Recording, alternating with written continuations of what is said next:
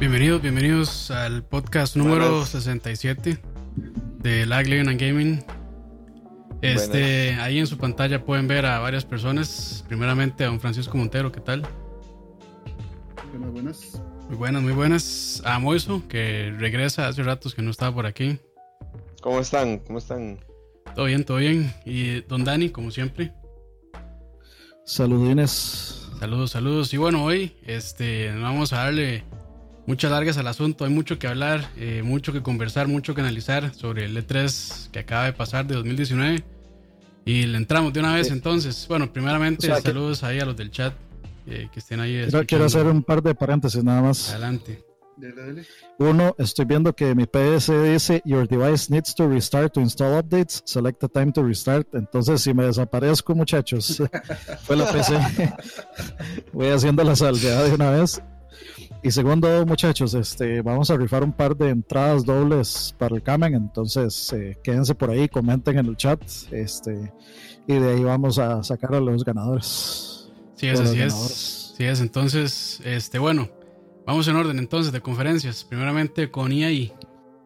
Pasemos. Que yo creo que lo que hay que. Podemos dedicar unos 5 10 minutos a hablar de lo importante y nada más mencionar los otros juegos. Por encima. Por encima, sí. Mm. Este, bueno, empezando con. A comunicaron ellos eh, con Star Wars Jedi Fallen Order, que va a salir para PC, Xbox One y PlayStation 4. Eh, a mí sí me emociona lo personal, pero bueno, ¿ustedes qué, qué, piensan? Creo que es el único que me emociona de todo EA. Y no tanto por lo que presentaron, por lo que vimos, sino por saber quién es el que está detrás de ese juego. O sea, saber que está. Ajá, exacto. Y Respawn después de yo no soy de jugar FPS, pero después de Titanfall 2, me, le compro lo que sea a esa gente. Que este juego es eso, es una calca de Titanfall 2, digamos, es ese motor en, tercera persona. Sí, sí, a mí sí, sí me emociona, o sea, yo siento que mucha gente lo criticó, eh, que se ve muy sencillo o que pues no está haciendo nada nuevo, pero yo personalmente lo que estaba esperando era un juego así, este, no, no, no quería eh, ningún Battlefront, nada así. Quería algo más este, de combate con sale láser y a lo que se ve que va a ser, pues a mí me, llama la atención y me gusta en realidad. La gente espera mucho también de la licencia, o sea, es una licencia más cara, es una licencia más, más apetecida y más apreciada, entonces la gente siempre espera como un juego 5A que gasten 75 millones de dólares y no, a veces este, a veces como dice Campos, pues, un juego sencillo, un juego muy enfocado en lo suyo, tal vez no mucho, no muy flashy, no muy lleno de efectos, sino una aventura. El universo Star Wars da para eso, o sea, da para cosas muy mm. simples, para cosas muy intimistas, para cosas, digamos, de, de otros caminos y para después ya para las grandes sagas que estamos haciendo en las películas, los personajes principales. Entonces, eso es lo bonito, o sea, explorar el... Perdón, si, si, luego puede meter un poquito más de volumen a su, a su micrófono, mejor. Voy. Ahí me dicen. Yo creo que en Discord tiene que darle. Porque del micrófono ahí no, no se le puede dar ganancia. Es desde Discord. Voy a meterle ganancia. Pero bueno, por mientras, Dani. Eh, bueno, eh, en la transmisión que hicimos en The Couch, Michael decía como que le pareció muy genérico. Pero me hace gracia porque en ese mismo trailer pusimos los trailers de Star Wars 1313 y para mí se ve exactamente a eso. O sea, para mí el trailer de Star Wars 1313 se ve a esto. Este, y los otros trailers de Star Wars 1313 se ven a esto. Entonces, no sé, me cuesta, me cuesta ver como qué esperaba la gente o, o, qué, o qué es realmente lo malo que le ven a, a, lo que mostraron. A mí me parece que se ve, que se ve bien. Yo no sé si esperaban ver a este Mae este, parando un Star Destroyer como en eh, The Force Unleashed o, como Star, algo así. Sí, como Star Killer. Sí, a mí me parece. Dale, dale, Moiso. No, que a mí me da mucha risa la gente que dice que es que los Stormtroopers no hicieron nada en el juego. Man, nunca han hecho nada. En las películas. O sea, los más. No, y, estamos. No hacen nada. No, estamos hablando de. estamos hablando de un lightsaber que básicamente corta lo que sea. O sea, hay, en el lore de Star Wars hay muy pocas cosas que un. Eh, que un lightsaber no puede cortar. Y son así como contados con, con, la mano los materiales que no puede cortar. Entonces, claramente, por más armadura que tenga y además, si le mete un leñazo con un, con un sable láser, pues claramente lo va a matar de un solo y lo va a cortar. Entonces, tampoco así como que sean súper esponjas contra un lightsaber. Claro, después hay otros enemigos que se aguantan más, pero, pero bueno, eh, ahí también estamos hablando de que es samuráis en el espacio. Entonces, Sí, la, la idea no es hacer del Mae un, un One Punch Man, ¿verdad? Que mate a todo el mundo con un golpe. No, de hecho, de hecho, digamos, o sea, la gente se queja de la inteligencia artificial de los, de los más, pero, o sea, es un demo que está hecho para mostrar las habilidades del, del personaje de uno, sin Mm. complicarle, digamos, la, o sea, no está hecho para, el man no está jugando el juego final, empecemos por ahí. Este, está hecho simplemente para mostrar las cosas que tienen que, que ellos quieren mostrar, o sea, el combate, eh, las- los poderes, el cómo uno puede combinar poderes, las habilidades, el que, por ejemplo, el, este, los troopers más avanzados pues van a ser un reto más fuerte.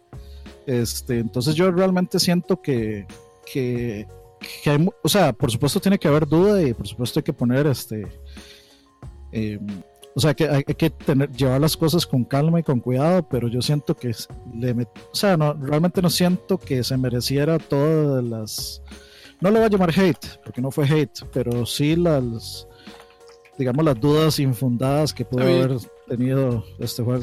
Yo- sí lo veo bien. Sí, sí, yo sí lo veo bien. Este, y a mí sí me gustó. Yo sí lo, probablemente sí lo voy a comprar eh, de salida, probablemente. Entonces, pues a mí todo lo que me mostraron a mí sí me gustó. No hay nada que no me guste realmente. Gráficamente lo veo bien. Este, el combate con la espada se ve bien. Pues, eh, no sé. O sea, yo, para mí, o sea, yo tal vez soy muy fan de Star Wars, muy fanboy, pero no, no de momento lo que mostraron no le veo cosas negativas. Habría que esperar. Pero Yo de lo que se mostró yo, pues quedé contento en realidad. Sí, ahí, bueno, varias cosas. Yo creo que el, el problema es eh, que yo lo, lo analizaba después, creo que era hablando con Herbert. El problema es que la gente tal vez esperaba como algo hiperrealista. Yo mismo lo, lo esperaba, pero Pero después, hiperrealista en qué sentido? eh, Gráficamente. digamos, co- ajá, en las caras y demás, pero después si te pones a analizarlo, eh, creo que no es tanto el tema de hiperrealismo, es más el tema como de la dirección de arte y la estética que escogieron. Creo que la gente ahí es donde les está tirando y creo que no hay una diferenciación que yo mismo no la hice cuando lo presentaron.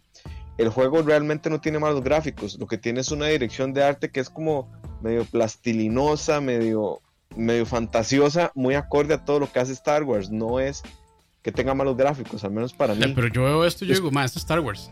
o sea, yo-. Exacto, es que ese es el feeling que quisieron darle. No necesariamente se ve mal, es que es, es, es el feeling Star Wars. Yo, yo es que tampoco lo veo así como plastilinoso. Yo al mae lo veo igualito al actor, digamos. O sea, yo no lo veo raro ni nada. o Este, sea, no sé, yo- las animaciones, este, todos se ven naturales. O sea, no sé, bueno, claramente, pues este man es un mago y puede saltar y hacer cosas ahí que un humano no podría hacer, pero por lo menos las animaciones, las animaciones de, de cuando se mueve todo se ven, se ven bien. de hecho, a mí me hace gracia, digamos, el, el- el doble brinco que hace él, a mí se me parece montones a cuando Luke va con Yoda, cargando a Yoda. Así es como se me, así se me parece esa imaginación. Dice Jorge que somos fans que no vamos a ver nada malo. Pues de ahí hay que, hay que ver de cuando salga el Sí, juego. En realidad- En, en realidad no tiene nada que ver con ser fan, digamos. Exacto, yo no soy fan fan. Yo, Yo digamos, tampoco las primeras, la 4, 5 y 6, las, las de los 90, las, las medio vi, las olvidé y no he visto ninguna de las nuevas. Es más, O sea, yo le voy a decir más, yo, yo ni siquiera soy fan tanto de las películas, yo soy fan de los libros de Star Wars. Incluso, o sea, mi, mi, Sí, mi, el digamos, mi referencia a Star Wars ni- no son tanto ni las películas, es más lo que yo he leído, entonces pues también, de, ahí, no sé, tal vez haya Ahora, eso- quemar un poco. A- Esa es aquí otra también- cosa. Ok, dale. No, no, este, bueno, eh, un par de cosas por allá arriba. eh, ¿Quién fue? Vamos a ver, ¿dónde está? Eh, Dablacit eh, mencionó un par de puntos que me parecieron bien importantes que se dijeron después. Y es este, primero, que ellos, eh, para hacer este juego, tuvieron una influencia muy grande de Metroid Prime. Entonces, el juego Es- tiene elementos de Metroid, o sea, backtracking, de exploración, etcétera, que me parece muy bueno. sí, zonas eh, bloqueadas por habilidades, sí. Exactamente. Y bueno, el director que está detrás del juego es el director de God of War 3. Entonces ya hay, ya hay por ahí. eh, pues pues algo bastante bueno, algo, algo de por qué tenerle fe.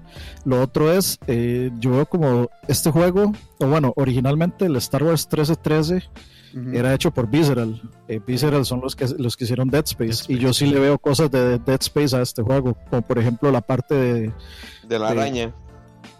No, no, la parte de, de- como de, de hacer el tiempo más lento. Para, Mm. pa- para avanzar. Entonces, de, yo, yo veo elementos de cosas que me gustan y por eso le voy a dar la oportunidad. Yo aquí también te, te tengo que aclarar que, eh, vamos a ver, no es que uno le vea algo malo o algo bueno, simplemente es que uno no podemos opinar a profundidad con lo que mostraron. O sea, se ve, se, se ve muy Titanfall, eso a mí me gusta, los gráficos están bien, la dirección de arte a mí no, no me termina de, de convencer, pese a que me hace sentido porque es dentro de Star Wars. Y, y creo que yo le pongo mucha fe porque es Respawn quien lo está haciendo y ahí está Vincent Zampella, que es el, el director y creador, si no me equivoco, de, de Modern Warfare 4. Bueno, Call of Duty Modern Warfare, el 4. Ujú. Ujú. Sí, son ellos. Y, y entonces, a mí eso es lo que me da tranquilidad y porque jugué Titanfall 2. Ahora, paréntesis, vieron que en Galaxy, en Galaxy's Edge uno puede hacerse su lightsaber y su androide. ¿Y cuánto Sí. vale? ¿Mil dólares? Mae, 200 dólares, no, no, 200 dólares el 200. lightsaber. 200, lightsaber, bueno, no está tan 200 mal. Sí. Y Yo sí los pago, el- mae. Ajá, Sí, y el sí. Android, el Android dependiendo de si quieres ponerle eh, funcionalidad con un app o no, cuesta más, digamos. Si lo compras en el app, son como 250. Si le pones el app con el que puedes manejar los del teléfono, son como 400, Sí. una cosa así. Pero bueno, entonces en, Pues yo- en- en general, bueno, siguiendo el juego, en general nuestra opinión para, para no quedarnos pegados acá, este, bueno, personalmente a mí sí me llama la atención, eh, tengo una reacción positiva ante el juego y pues yo estoy esperando jugarlo realmente. Viendo. Sí, yo, yo estoy, yo estoy in también con, con el juego. La verdad es que de, lo- yo llevo hace mucho rato no jugar un juego de Star Wars de acción. Sí, Todos han sido shooters y lo último fue el, el Force Unleashed, que el 2 yo nunca lo jugué y todo el mundo me habló mal del juego, entonces decidí brincármelo. El primero me gustó, pero era... Pero es que se, se vuelve, definitivamente se era un vuelve- juego... se vuelve muy muy repetitivo, ese sí se vuelve muy muy repetitivo, entonces. Y aún es así, un juego digamos, en realidad y aún así, si, digamos. si uno, si uno le gusta mucho este hack and slash, pues al- algo de algo de diversión le saca al 2. No sé, no, no tiene que ser solamente para fans de Star Wars. Lo que se ve es bastante, Sí. una acción bastante competente. Eh, como dice Dani, tiene elementos de otros juegos. Y, pues por dicha, y no necesita uno ser requete fan, ¿verdad? De saberse qué, qué está pasando en cada momento y cuál es cada personaje, porque si no, el mercado se queda muy limitado para el juego. Sí. Bueno, continuando entonces, este se anunció la segunda temporada de Apex Legends. Este, yo no soy jugador de, de Apex Legends, entonces no sé qué tan grande sea este anuncio. Imagino que pues para la comunidad es, es importante. Vi que metieron un, un personaje Mm. nuevo, entonces pues a quienes les gusta, pues ahí tienen más material de Apex Legends también. Que lo que Está muchos han por- criticado a Apex es que no es no refresca tanto contenido como Fortnite, por ejemplo. Que Fortnite ha está durado- por dos o tres durado semanas. Sí, Apex anda mucho y la como gente se ha por, cansado. los, como por los 4 millones de usuarios. O sea, bajó terriblemente porque estuvo en un momento como en 35 Ujú. y Ujú. anda como por los 4. Entonces, a no ser de que cambien Pero, hay- esas... pero hay que ver, es que, o sea, hay que ver a qué se refiere. Si eran, o sea, si son 35 millones de usuarios, Simultáneos. pero cuatro simultáneos. No creo que fueran 35 millones simultáneos. Si fijo, Ah, son no. 35 millones totales, pero cuatro simultáneos, que aún así es un montón, digamos. Claro cuatro sí. millones de jugadores a la vez es bastante. Y No sé si son ¿no? cuatro simultáneos o no, creo que eran como cuentas que están activas. No sé qué. mucho tiempo le quitó mucho, mucho protagonismo ¿verdad? a Fortnite, en, por ejemplo, en Twitch. Antes Yo- era Por, el- eso duró como dos, tres semanas Exacto. Y después volvió a lo mismo. Y es que Fortnite sigue tirando contenido. Esta semana tiró Prop Hunt para Fortnite. Otro Sí, es modo de juego. es y es- de hecho, Mm. Eso es una maquila ya, sinceramente. O sea, Sí, claro. digo maquila en, en el sentido de que pr- pueden producir muchísimo en poco tiempo. No maquila que tal vez este, Lo está pro- explotando. producen muchísimo y de poca calidad. Mm. Sí, y es. Ok, Dale, dale. pues. Ah, No, que, que es lo que yo siempre he dicho de Fortnite, que no, ya no es un juego, es una plataforma Sí. Para marketear cualquier cosa que usted encuentre, digamos, si usted quiere ser relevante ahorita, eh, deje que le hagan un modelo en Fortnite y salga volando bala. y ya, mae, se aseguró un montón de, de visitas, un montón de millones de gente Mm. que lo va a conocer.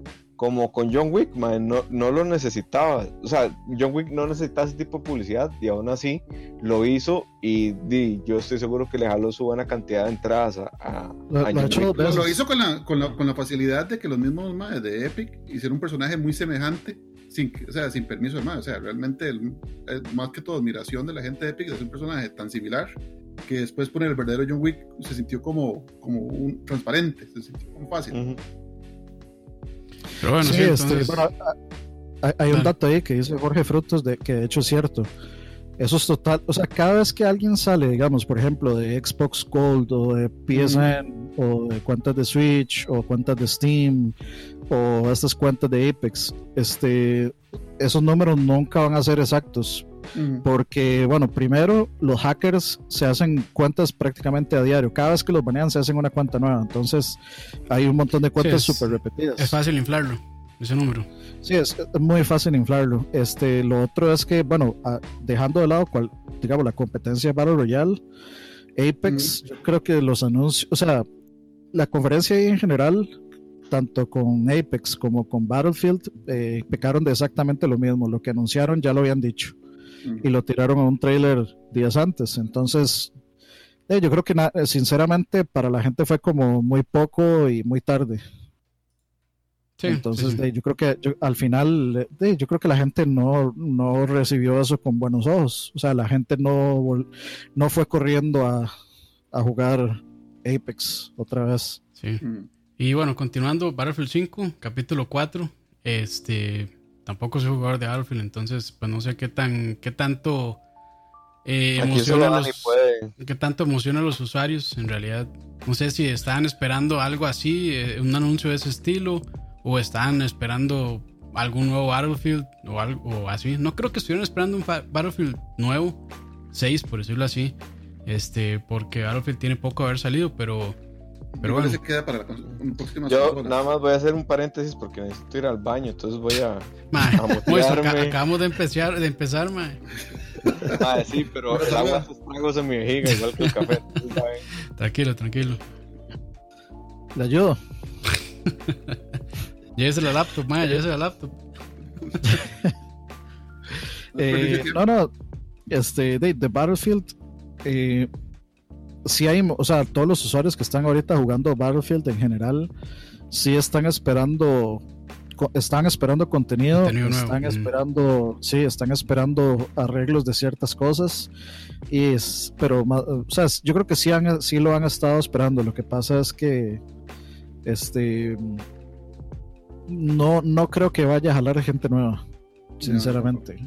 O sea, tal vez los que ya están van a estar muy felices, pero no creo que, que el contenido que anunciaron este sea como para jalar Para un montón de usuarios nuevos. Sí. Más como para re- refrescar a la gente que ya está ahí, para que tengan algo nuevo, digamos. Eh, bueno, se anunció también una expansión nueva para Sims 4. Eso yo no lo vi. Eso, pues, eh, no sé. Y después, bueno, FIFA, FIFA 20.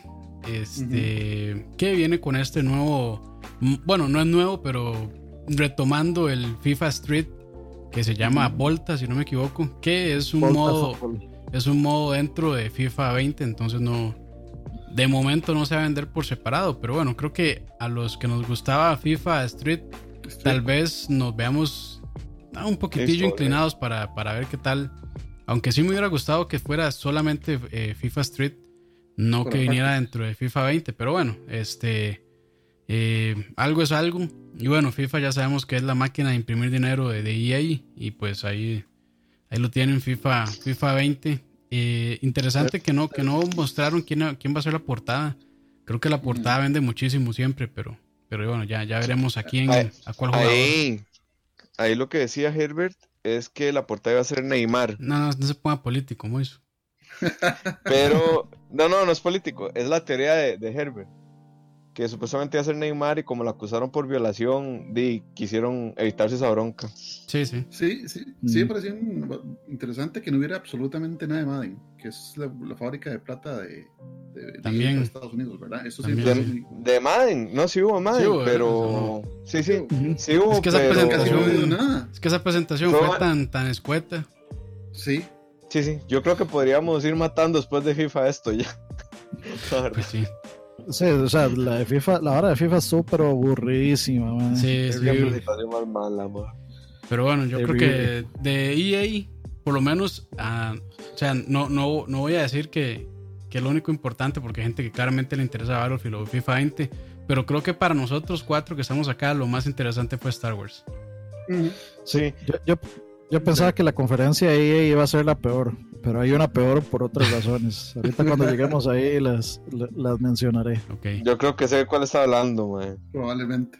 ok, entonces vamos ahora con la que para mí fue la más interesante, la, la conferencia de. Microsoft. La más completa, diría yo. Sí, sí. Este, de ahí, rellenando probablemente el, el espacio que, que no. Bueno, el espacio eh, que soltó Sony, bueno, PlayStation. Y sí se mostró muchísimas cosas. Este, hasta una que otra sorpresilla por ahí. Pero bueno, empezando. Bueno, aquí esta lista que tenemos no necesariamente así fue como se presentó. Ni tampoco creo que esté del todo completa. Pero este, vamos a hablar así.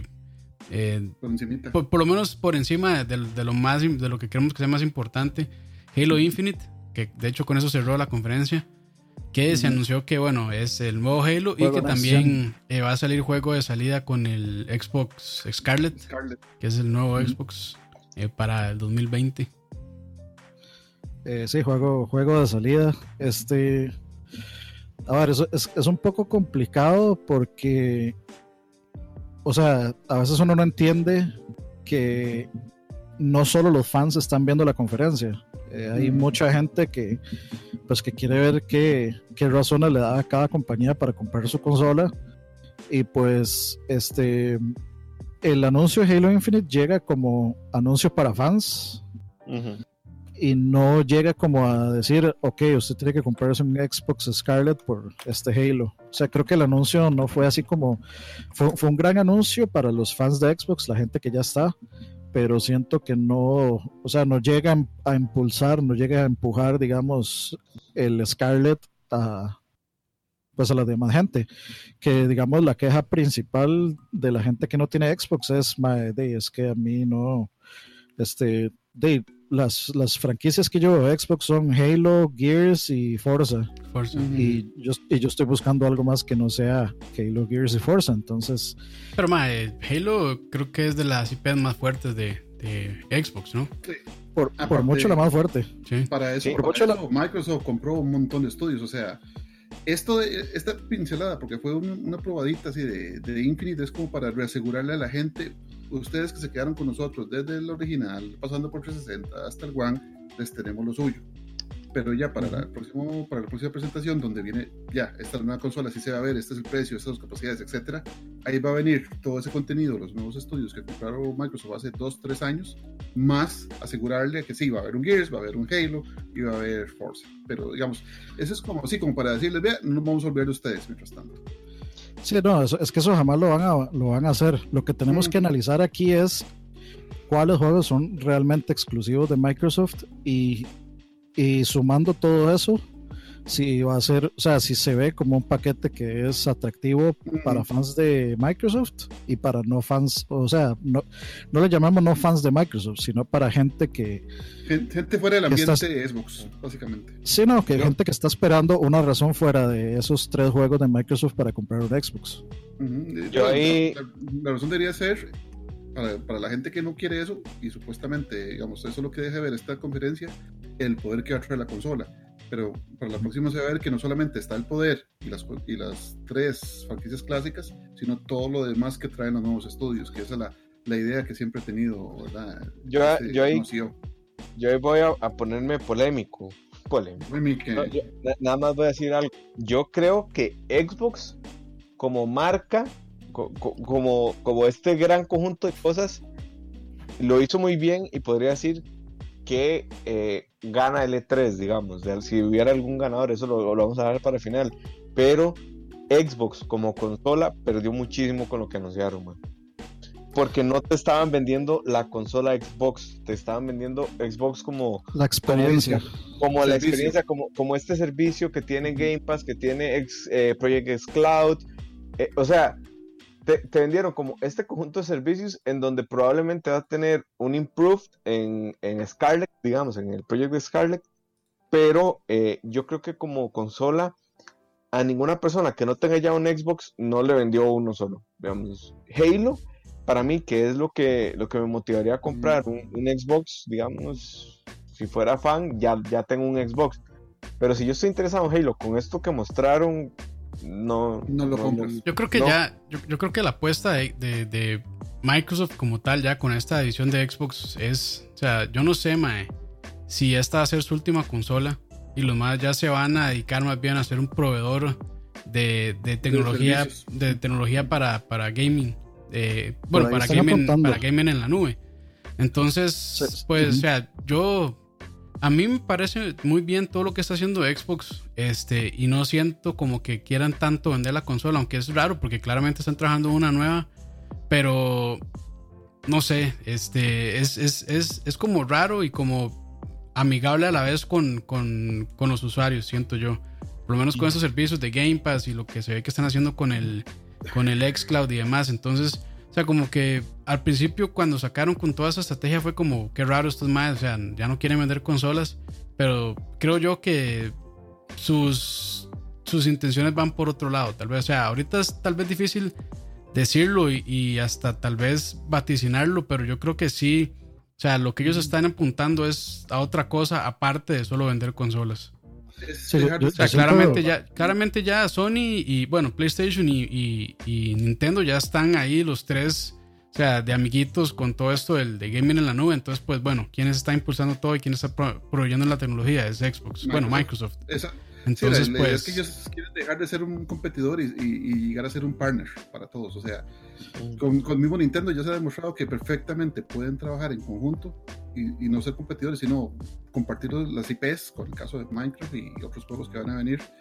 Con Sony, obviamente hay un, un roce ahí, pero creo que eventualmente se va a dar. Ya, ya Sony mismo, ¿verdad? Está comprando los servicios de, de nubes de, de Azure. Entonces, tal vez uno que comenzó viendo a la gente de, de Microsoft con Xbox en, los 90, le cuesta tal vez ver su nuevo rol como, como un partner, como que ahora sí, ahora nosotros no solamente estamos compitiendo, sino le vamos a ayudar a los que son nuestros competidores a lograr lo suyo con nuevos servicios, con nuevas plataformas, con más conveniencia. Entonces, tal vez ese cambio de rol es el que a uno le cuesta porque uno tiene la, la, eh, la, la mira muy, como muy cerrada o, los tienen un rol muy estático de que sí, no, sí y, y, ellos y ya. y es que la tónica siempre ha sido competencia, ¿verdad? Es como aquí está mi consola y yo quiero que mi consola sea la más poderosa y, quiero que y quiero que la gente solo juegue en mi consola, que bueno, esa era la idea al principio del Xbox One, que era la única consola que va a estar en su sala y que ahí va a poder consumir todo el audiovisual que usted quiera, no solamente videojuegos sea, de Nintendo, sea de, de, Microsoft, sea de quien sea. Y eso es una idea muy buena, al final cabo. Esa pedra que tiró Phil Spencer fue increíble cuando dijo. Ah, está muy sabemos que cuando, cuando hablan de consolas, lo que quieren hacer es jugar. Y yo dije, Matrix debe estar revolcándose en su tumba, ¿no? y, está muy bien porque ese más siento que le hizo mucho daño a la marca también. Sí, sí, súper Ahora, eh, ahí, ahí yo creo que, bueno, Microsoft tiene mucho dinero, pero se acaba. El asunto es que yo no sé cómo, cómo algo como Game Pass puede ser sostenible. Digamos, si ustedes ven ahorita los números de Netflix, todas las producciones que tiene las debe. Todas, absolutamente todas. ¿no? Pero hay una gran diferencia entre, entre, Netflix y Game Pass. contenido, ¿verdad? no, yo lo digo por el, lo digo por el, el, costo de producir entretenimiento, digamos. Y en videojuegos el costo es mucho más alto. Es que Netflix saca, Netflix saca de, su propio dinero para producir las series. Este, Microsoft no. Microsoft sí tiene sus estudios, pero también de ahí dentro del Game Pass hay muchos otros estudios que no necesariamente son first party de, Xbox. Y no, no y no solo existe Game Pass, está Games, eh, o sea, está Gold. Todo el dinero que sacan de ahí para mantener servidores y, pagar proyectos. No, igual, o sea, sí, sí, sí, entiendo a Mois, o sea, todo esto de darle mantenimiento a estas plataformas es muy, muy caro, ¿verdad? Y hay, que ver, y hay que ver qué tan redituable sea el Game Pass. Pero, pero bueno, o sea, hay, hay que hay, esos ya son de cuestiones que difícilmente iremos a saber.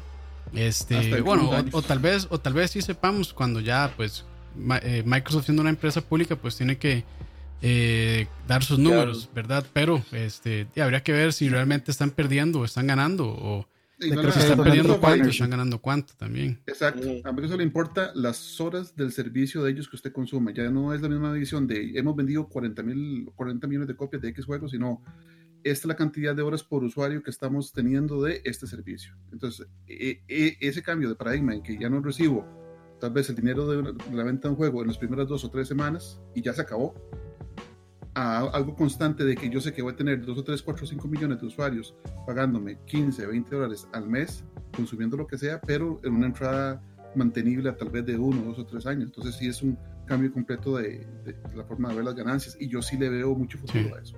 Pero bueno, es, eso yo, creo que es un tema que podríamos hablar luego porque sí. está muy interesante, pero sí, este, es, es completamente aparte. Bueno, entonces empezaron con. Bueno, no, no, ya. Un toque nada más para cerrar ahí. Es que quería mencionar algo hace rato. Y yo lo que creo es que Microsoft está jugando un juego este, a, a largo plazo. Sí, y creo sí, no, que, completamente. Y a mí me parece que están ganando el juego a largo plazo. Porque eh, Nintendo está en otra cosa completamente. Nintendo está metido en mercado de móviles. Y Sony ahorita nadie sabe absolutamente nada. O sea, ellos están jugando a lo de siempre. Entonces, mm. tenemos el, eh, uno cubriendo el mercado de móviles, el otro cubriendo el mercado normal y corriente, apostando porque los jugadores quieren nuevamente una consola clásica, como siempre, y Microsoft está apuntando a que cuando Sony y Nintendo les toque evolucionar a esa plataforma en línea, ellos ya van a estar montadísimos uh -huh. con toda la infraestructura y con la, la gran mayoría del, del, del, mercado. Entonces, o sea, yo creo que sí, Microsoft está ganando esa, esa digamos, esa carrera a largo, a plazo. largo plazo. Claro, claro, sí. claro. Porque para, para, para Microsoft sus competidores son Amazon y Google. That's it. Eh, sí, en la sí. parte de la nube. Ya sí, sí, ya cambiaron de competidores, básicamente. Y si ellos, y si ellos pueden vencer a Stadia, por ejemplo, y a Amazon en, en ese juego, se colocan mm. como, como, como amos y señores del, del gaming digital, digamos, sí. solamente compitiendo contra Steam, digamos. Y Steam funciona dentro de un, este, eh, digamos, dentro de un ecosistema de Microsoft, de todas formas. Entonces ganan por cualquier lado. Mm. Pero bueno, continuando sí. entonces, este Gears 5, ya, bueno, ahí, aunque sí fue un poco raro como lo presentaron con este modo que se llama Escape. Eh, sí, yo siento que eso fue una oportunidad desperdiciada. Sí, sí. bien genérico ese, man. Bien genérico. O sea, yo lo que siento es que debieron de haber presentado como al, como, como, como presentaron el Gears anterior. ¿Se el acuerdan 4, que era sí. toda una sección de gameplay? Sí, sí, sí y la gente estaba emocionadísima. O sea, creo que tuvieron que haber presentado este modo de gameplay sumado a un pedacito de gameplay de, del nuevo Gears. Entonces, es eh, siento que sí fue, fue, fue como muy. Como que le faltó fuerza. Sí, sí bueno, de nuevo, es un, es un anuncio para fans. Es un anuncio para fans. Y los fans de Gears, por supuesto, están emocionadísimos, pero. No, o sea, sí, igual, igual Gears siempre ha sido mucho de cooperativo. Entonces, pues ahí también se muestra este modo escape que es. Mm, en parte, mucho tiene de cooperativo. Hay que ver cómo funciona este, es como Left 4 Dead. Yo es como, sí, ahí había mencionado Left 4 Dead, entonces pues esos, mm. esos son loops de gameplay que se hacen muy adictivos y muy tuanes, entonces eh, sí, sí, sí. pues puede que esté bueno, pero sí tal vez para presentar Gears como tal, yo creo que hubiera sido mejor como un, no sé, un gameplay o un trailer cinemático presentando un poquito de la historia y demás. Pero bueno, ahí está Gears 5. Bueno, sí, sí presentaron ese, esa, esa, parte toda psicodélica, ¿se acuerdan? Ah, sí, que salían como las cabezas y todo el asunto, sí. Sí, sí que era, eso la... parecía, parecía, un anuncio de, de, de, esos perfumes que uno no entiende el anuncio de, de, qué trata hasta que al final sale la botella de perfume. O sea, no, no, entendí absolutamente nada. Sí, de hecho dice Luis Corrales, dice, buena okay. gente, a mí sí me decepcionó que Gear 5 no mostrara nada de la campaña, opino igual que Leo. Ahí, ahí digamos, hay, hay todo un tema que ese anuncio, así como lo presentaron, sí es muy de fans, porque en la mm. campaña del 4 se dice que esta protagonista nueva de Gears es la abuela, eres la reina de los Locust. Entonces, mm. ese, ese como cambio de personalidades, o sea, sí es como, como diciéndote algo de la trama sin decirte nada. Sí, o, o no tuvo que haber no. seguido el juego hasta ahí para exacto, la exacto. referencia. Es- Sutil, es- sutil. Es explícitamente para fans, no es para nadie más. Y entonces yo creo que sí lo hicieron bien con los fans, pero aún así hubo fans decepcionados, entonces no está tan bien. Eh, pero en general, esa presentación de Gears 5 sí fue muy anticlimático. Fue como, ah, aquí viene Gears 5 y uno, bueno, vienen Ah. balazos, vienen eh, explosiones, vienen eh, el JD Phoenix ahí, y- nada. La, nada. presenta- la presentación en sí estuvo chivísima, el toque donde se mete la, cama Sí, aba- la cámara abajo y todo eso. Este, o sea, fue, fue, fue un- una inversión en producción que sinceramente para lo que presentaron se sintió así como que desperdiciada un poco. O sea, hubieran, hubieran presentado algo un poco más fuerte, que, que creo que es de lo mismo que, a- que, que aqueja al trailer de Star Wars. Dice Frank Quiroz, para mucha gente no se, no se necesita mostrar mayor cosa, ya saben lo que es Gears y lo van a comprar. Yo estoy a medias de acuerdo con eso, porque si fuera solo para fans, nada más suben un video a YouTube. Ese video lo Exacto. suben a YouTube y es, o sea, y todo, todo mundo se vuelve loco, pero estás en un E3 y tenés que salir a vender consolas y a vender juegos. Y la, fa- la, la base de usuarios ya, ya está. Ellos no necesitan E3 para comprarte nuevo Gears Sí, no, Lo- exactamente eso. comprar nuevo Gear somos nosotros, que no somos fans. Y no, no pasó, digamos, que ese anuncio no pasó. Por cierto, el, el DLC de Terminator muy bien. O sea, esos son, Sí. Sí, eso, eso fue una muy buena sorpresa. sí que y sale el un- Terminator con, con el. ¿Cómo se llama? El Lancer, ¿es? ¿Cómo se llama el, el arma Lancer. esta? El rifle, el Sí. rifle. Sí, eso Sí, sí, fue. muy, muy bien. Una muy buena decisión, digamos, de, de, de- de cruzar mercadeos. Y, y de fijo, es porque Terminator Dark Fate la necesita más que Gears. Es muy No probable. está sí. ni tan, tan negativo con esa película, pero tan negativo. Ah, es, Es que, que no, no, es que eh. aparte de la 1 y la 2, qué, qué bueno hay en Terminator. Y eso que yo, yo todavía acepto un poquito la 3. La 3 tiene Ah. momentos que me gustan. Pero mae, eh, Terminator Genesis, mae, o sea, es una película que deshace lo que pasa en Terminator 2, mae, es un irrespeto. Sí. Pero bueno, continuando, Blair Witch. Que se ve bien interesante. Sí, Sorpresa, ahí- sí. Agradable sí, sorpresa. eh, claro. Yo apelando, quería un Alan Wake. Yo quería un apelan- Alan Wake. apelando a, digamos, a esta nueva, que es este nuevo trend de eh, survival horrors. Que se ve Está bien, bien, se bien, sí, sí, está, se, se ve interesante. Yo, yo lo decía en el stream de, de la conferencia. El Survival está a punto de morir. Y no sé cómo de repente se revitalizó y sale un juego de esos por año. Y me parece bien. Es que se hizo muy de nicho. O sea, yo no, no, yo no, yo no como que estuviera por morir, pero se, se hizo muy de nicho. O sea, muy poca gente Sí. lo jugó. Pero creo que con juegos como Soma, como Resident Evil 7, este, bueno, hay varios ahí, hay Alien Isolation, como que todos estos le, le fueron dando más fuerza a- al, al, al género. Y bueno, ya hoy por hoy está bastante sano. También, bueno, no bastante sano, sino que ya le llegan más personas. A, a mí me, digamos, me emociona mucho porque yo soy muy fan de los juegos de, de Survival Horror. Me emociona ver como mucha influencia de Resident Evil 7 por ahí, y de los juegos que ya mencionaron también. O sea, tiene ese aire. El asterisco que yo le pongo es la compañía que lo está desarrollando, que no es como muy... Ujú. A ver, no es- no, no- no supe quiénes se, eran. se, eh, son- se llaman Terminal Reality y por eh, darle algunos... Este, Hacía juegos mid- medios, medios en, en, en generaciones pasadas. Sí, digamos, digamos, de- eh, ellos hicieron The Walking Dead Survival Instinct, que es una basura. sí, bueno. Este, hicieron Kinect Star Wars, eh, Def Jam Rapstar. Hay un juego ahí que sí, o sea, no es un grandioso juego, pero es un juego bastante, bastante decente y muy para fans, que es el juego de los cazafantasmas, que ahorita viene un remake. Ah, sí.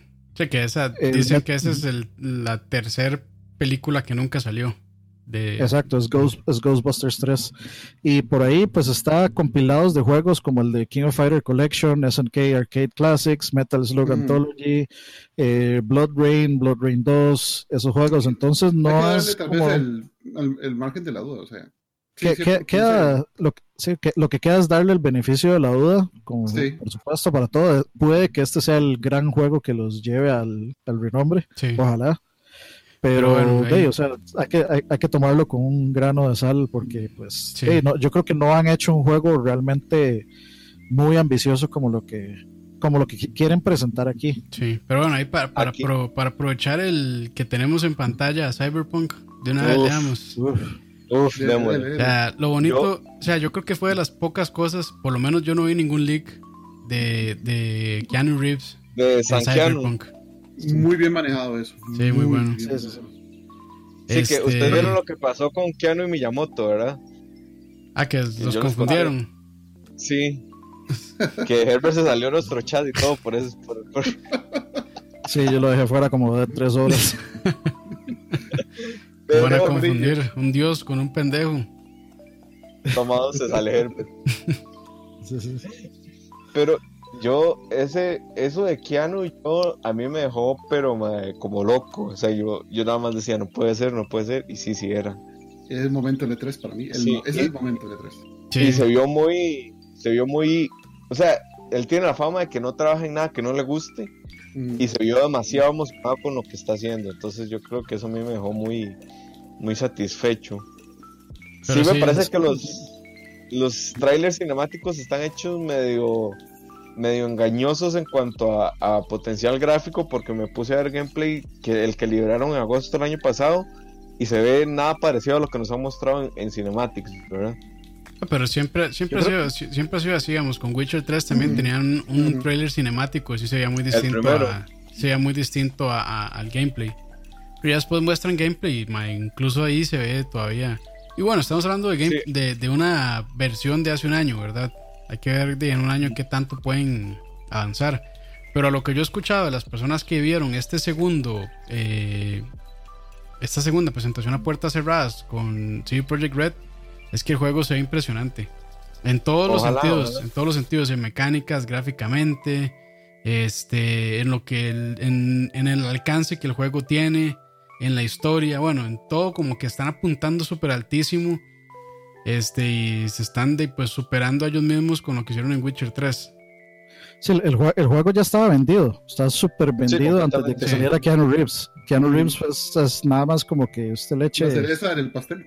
Exactamente, y puede que haya más cerezas en el pastel inclusive que Keanu Reeves, pero, o sea, ni tontos que fueran de traerse a un MAE que muy posiblemente no les vaya a cobrar millones de millones, este, traerse al MAE más popular del momento y presentar al MAE más popular del momento. Ma, yo le- ma, de, le- de los más el- queridos también de Hollywood. O sea, ¿quién, Sí, o sea, quién no yo- quiere a ese yo- mae? Yo creo que Keanu Reeves llegó a la conferencia de Microsoft en taxi ma, o en tren o a pie. A pie seguro, mae. Fijo, eh, fijo en tren, además viaja mucho metro. Entonces, madre, no, o sea, herramienta de marketing se sacaron un 100 ma. como herramienta de marketing. Sí, o No, sea, no, no necesitábamos, no, no necesitábamos eso, digamos. sí, no, y Cy- Cyberpunk yo creo que es el, por segunda vez el mejor juego de L3. O sea, 2010 y ¿qué fue? Dieci- no, 18 y 19. Mm. O Sí, sea, y- ya nada más estás. Y a lo que yo he sí. escuchado, sí, la gente está como loca. Y yo, bueno, yo también, yo quisiera poder comprar la, la edición coleccionista, pero bueno, yo creo que va a ser imposible. Yo, no, Este- yo no lo voy a poner como juego de L3. Yo, sí, yo tengo otro juego de L3. Ah, yo sí. Yo creo que sé, que sé cuál es el de Dani, pero no, no voy a decirlo. No, yo lo que aquí por aquí decían, Christopher Barrett dice, yo creo que está más que claro que el gameplay no se va a ver como esas cinemáticas. A mí no me queda tan claro que hayan tenido la intención de no venderlo así. O sea, a mí no me queda claro que la intención de CD Projekt Red haya sido vender el juego como una cosa en gameplay y otra cosa en cinematics. Porque hasta donde recuerdo siempre han impulsado la barra a lo más alto que le da el gráfico de lo que sea. Y no sé si realmente la intención de la comunicación ha sido separar tanto el, el cinematic del gameplay. Por algo solo ponen cinematic y no ponen gameplay. Pero bueno, esa es otra discusión. Yo sí compraré el juego día uno y creo que voy a ir a Vertigo a que me a sacarlo a tasa cero por 42 meses Puede dejar un niñón también. para poder pagarlo, man. Este, Exacto. o sea, yo, yo sí, yo sinceramente, cuesta eso en todos los gráficos, yo sí creo que la diferencia entre las cinemáticas y el gameplay no es tanta. no, es- no es tantísima. O sea, yo, yo vi el gameplay, el gameplay, especialmente por la estética y por el arte, este, digamos así como eh, cyberpunk y noir y todo esto, se ve igual. Entonces, si, si la cinemática, los más tienen una mejor animación facial o no, para mí es totalmente irrelevante cuando el gameplay se sigue viendo como el top actual, digamos. Sí. Mm. Sí, yo es que no, no he visto más gameplay del que como les digo, en agosto, pero esperaré que liberen el otro, que lo Pues liberan vez en ahora- agosto. Sí, ahora en. ¿Qué es? En PAX es. En ag- Ajá, en agosto Los lo... No sé si es en PAX o en alguno de estos eventos ahí van a, van a liberar el gameplay que presentaron en el E3. O sea, como, igual como el año pasado, que son como 50 minutos, creo, de gameplay. Pero bueno, a mí no tienen que enseñar, a mí no tienen que enseñarme ni un minuto para comprarlo. No, no, nada, no. ya. Dice Claro. Cristian Peralta que muy probablemente en el Games, como que es ahora septiembre, octubre, septiembre, octubre. En Alemania. Creo que, creo Sí, que va a sí. ser antes que lo van a presentar, si no me equivoco. Ahora en junio, julio, creo. Pero bueno, ahí, ahí, ahí estamos. Yo sí estoy a la expectativa para verlo de nuevo. Eh, bueno, continuando. Eh, para ver Lego Star Wars de Skywalker Saga, todos los juegos de Lego. No mucho que decir, ¿Qué? ya salieron. O sea que yo creo que yo sí quiero comprar ese juego, man. No, yo- son, yo- son yo buenos, son entretenidos. Digamos, y para Yo- jugar, para jugar en el- sillón. Para jugar en Ahí sillón es chido. algo, algo de, de este juego que está muy interesante. Es como, digamos, según estaba leyendo, el juego es como un. Tiene como este, este mapa en donde vos vas a las sagas que querés ir. Digamos, si querés ir en el episodio 1 a cierto planeta que existe ahí, pero no existen los demás, solo en el episodio 1 lo puedes visitar. En los siguientes no vas a poder hacerlo porque ya lo destruyeron o lo que sea. Entonces, eso sí está como muy interesante, la verdad. Mm. Yo, eso sí me llamó mucho la atención, que, que está muy bien recreado supuestamente todo el universo de Star Wars dentro de las dentro del dentro del juego. Entonces yo creo Sí, que de hecho, es- de hecho los juegos de Star Wars de Lego tienen muy buenas, ha tenido muy buena recepción como juegos de Star Wars, digamos. O sea, como Lord de Star Wars, que lo hace, lo hacen muy bien. Sí, la crítica que le tienen, bueno, que le tienen mucho a los juegos anteriores, no a este, es que básicamente si uno juega uno, casi que los ha jugado todos. Pero Mm, según he estado leyendo, el, ha habido muchos cambios en jugabilidad en este último que garantizan que uno pueda volver a intentarlo, ¿verdad? sí, sí, exacto. Pero bueno. Continuando entonces, no, no va el eh, tiempo. Bleeding Edge de Ninja Theory. Yo sí esperaba otra cosa de ellos, realmente. No, Yo esperaba, no también. esperaba ese juego. O sea, no estoy diciendo que esté malo. Solo que este, se Yo me no hace un- eso. sí se me hace un cambio bastante radical. Tal vez esté bien que cambiaran tanto en su estilo. Pero digamos, yo sí esperaba alguna otra cuestión. Tal vez algo más de aventura, acción que de peleas. A, a- a mí se me, a mí se me hace igual a un juego que había hecho David Jaffe que se llama Drawn to Death, que de hecho era gratis y la gente lo dejó botado en nada. Era, era, era como decir este juego que es en blanco y negro y con un montón de sangre en rojo, etcétera. Y era un juego así, de multiplayer y todo. Yo lo probé y eh, este, no, el de David Jaffe, el- se llama Drawn to Death. No, pero el Y esto se ve es igual, pero como- blanco y negro con Sí. rojo. Sí, Es como más- Mad World. entonces, Sí, sí, sí, sí, es- Este, y se me pareció ese juego y no sé, no, para mí fue así como tibio. no. se ve como súper genérico, la verdad. Es la, Exacto. es la definición de los algo personajes. genérico. Los Exacto. personajes, se- se- por querer verse edgy, se ven requete genéricos y, y lo que tal vez en los enfoques que se ven las tomas de las acciones de cada uno, o sea, no, como que uno. mm, no, no, no le va a quitar el lugar a ningún Smash. Aquí ni Santiago Pantoja dice, era Mad World, era Wii. No, el juego que está hablando Dani se llama Draw to Death. No, no, pero, no, no, pero el la juego que de Dani era con Mad World. sí, lo- yo, yo estaba diciendo que Mad World de Wii. Ah, este, que tiene ese estilo blanco y negro con la, mucha sangre y sangre en rojo, etcétera. Ah, ok. Sí, sí, perdón, sí. perdón. Eh, bueno, ahí sigamos. Sigue Eh, Battletoads, Battletoads, Battletoads. Battletoads. Que tuvo una reacción, tuvo una recepción súper, súper agridulce, man. Sí, O sea, bien, mucha, bien, mucha gente que bien mixta. Mucha gente está feliz, mucha gente está súper insatisfecha, no le gustan los diseños. Este, muchos dicen que parece juego de celular. Ese juego de Flash. Sí, eh, a mí me gusta lo que veo y espero que sea bien divertido. Este, puedo entender por qué a la gente no le gustan los diseños, pudieron haber estado un poquitito más, Refinados. este, o sea, sí, más, más, más varaz, este, Ujú. Ujú. menos como este como diseño de caricatura de digamos ahora como Copy. todas las que hacen ahora No, no, no Cuphead, sino como cal- todas las caricaturas que hacen hoy en día, digamos, tipo Sí, Stephen Universe Network y todo eso. y- Sí, Nickelodeon, todo eso, sí, sí. Si Sí. vieras que yo no tengo tanto problema con el, con el diseño del, del- de Battletoads, a mí me gusta lo que veo. Sí siento que lo que pasa es que está simple, porque ya hemos visto cosas muy avanzadas en animación 2D. Creo que ese es, eh, co- como que se queda atrás. Ahora, Microsoft desde que lo anunció dijo, es un desarrollo pequeño, es más como un doble A que un triple A. Eh, estamos retomando la esencia de Battletoads. Y para mí, toda esa, esa cosa asquerosa que era Battletoads, digamos, no, no asquerosa de feo, sino como, como eso que representaba, es, esos 90 asquerosos, ¿verdad? Yo creo que está muy bien reflejado en eso que pusieron. Y, y, ah, yo, digamos, creo que lo compraré en PC probablemente. Pero a mí me parece sí, que tiene estilo propio, digamos, al menos. sí Tiene, tiene su propio estilo y eso, eso me parece bien.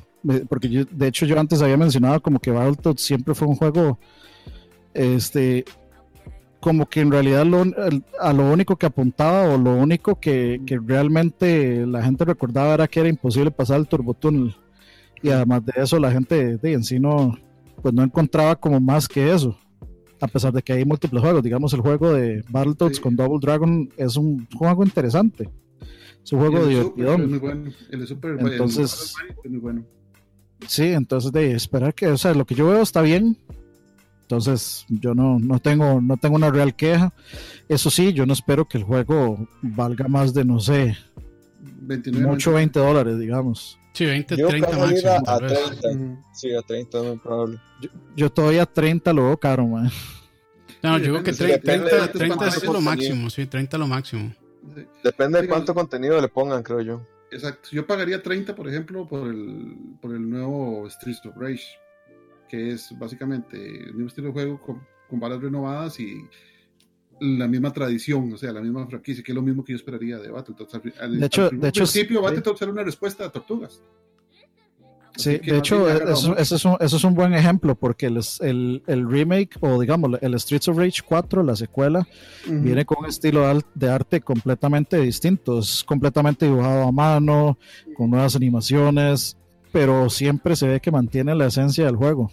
Exacto. En, en Sí. cambio, yo creo que el, creo que tal vez el, el estilo artístico que escogieron fue muy de- fue demasiado distinto al original como para que la gente que estaba esperando Battletoads este, se montara ahí en la carroza, en la carroza del triunfo. Exacto. Pero bueno, continuando, eh, Age of Empire 2 Definitive Edition, bueno, ya no hay, no hay mucho Lo que compraré. presentar. Este, de Sí. Clásico, comprar. es un clásico remasterizado eh, en alta definición, no nada que pedirle. es un gran anuncio para Xbox. Ah, no, sí, claro. Yo lo voy a comprar, digamos. Es un gran anuncio para el Xbox porque de, en PC ya se da por un hecho y el Xbox va a ser la única que tenga esa exclusiva en consolas. Eh, no estoy seguro si sale en Xbox.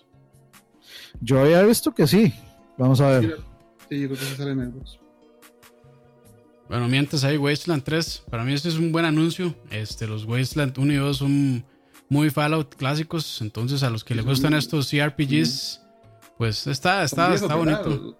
Está bonito. El Wasteland, los Wasteland son viejos en, en general. Los Wasteland son viejitos. sí. El 2 creo que no tanto, el 1 sí ya es más viejón. Ujú. Eh, bueno, otro gran anuncio, el Microsoft Flight Simulator, Uf, que yo sí voy a Es- comprar palanca para ese juego. ese sí. Yo le sí, puedo prestar una si quiere. Pero, No, no, no raje, mae. Pero bueno, este se, No, ve- se, ve- se ve bien. nicho ese. Se ve bien, ma. Voy a hacer un fallando miserablemente, ma. Este, voy a hacer el, voy a hacer el vuelo más largo, ojalá 10 horas. Ahí en stream. sí, pone el piloto 9-11 automático y ya. Entonces, No, hombre, ma, No, sí, tristeza. este, sí, es solo para PC. Lástima. Ah, sí. Sí. Solo para PC. Pero Eh, sí tuvieron que clarificar porque en el anuncio decía eh, Xbox y, Mac, y, Mm. Ma- y PC y es Windows. que era- exactamente, la conferencia de Xbox uno esperaba que viniera para Xbox, ¿verdad? Pero, Eh, no, pero bueno, se- según lo que acabo de leer, no. O sea, eh, Microsoft salió no. a clarificar. No discuta con fanboys, no-. No discuta con fanboys. No, no, no. Para aclarar, o sea, este Xbox eh, contactó directamente a, a un medio y les dijo no que, eh, que, que necesitaban aclarar que Age of Empires 2 solo iba a, a salir en PC. Que no se tiene información, no se tiene, digamos, por el momento planes de, de que estén en, en consola, en Xbox. Eh, bueno, Minecraft Dungeons, que es este dungeon crawler tipo Diablo. Se ve, se ve vacilón. A mí esos juegos sí me gustan.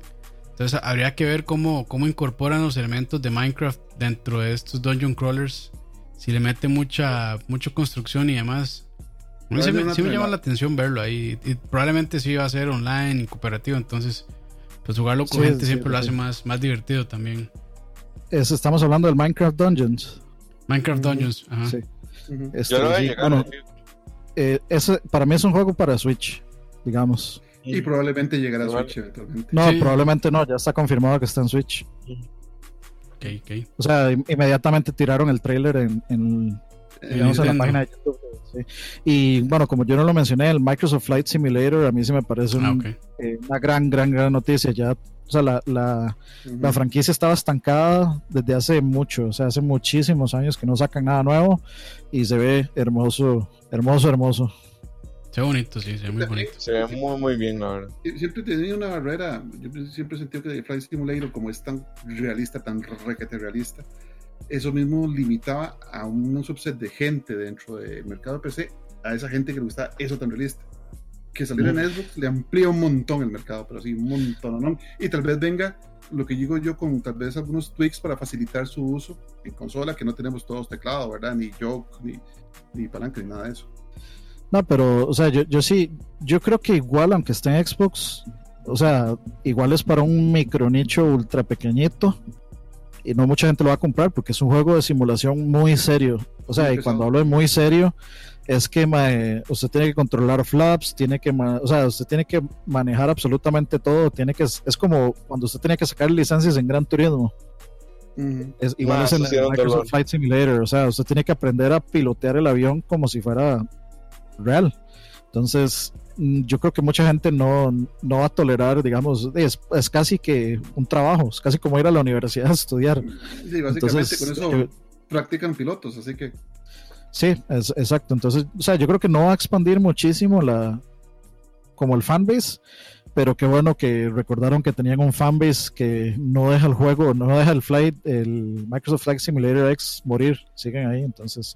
Ojalá tenga soporte para VR, como hizo Mario Encinia. Este, no creo que no han mencionado nada de eso, pero sería una oportunidad desperdiciadísima que no Claro. tenga este soporte para Oculus o Vive. Sí. Continuando, que- este Spitfire, este juego eh, se ve como medio in- bueno, se ve indie, que es con sí. gráficos así dibujados a mano, como en un barquito, y ir construyendo.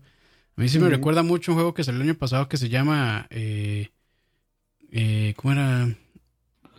Eh, ah, ya se me olvidó el nombre, pero era como Far Sales o algo así, como Alone, Far Sales, algo así, que era como de jalar la casa uno mismo y andaba uno Ajá, como en una maquinita, barco, en un, un ba- barquito. un- como un barquito, como, una- como un tren, era como una entre tren, barco, algo así.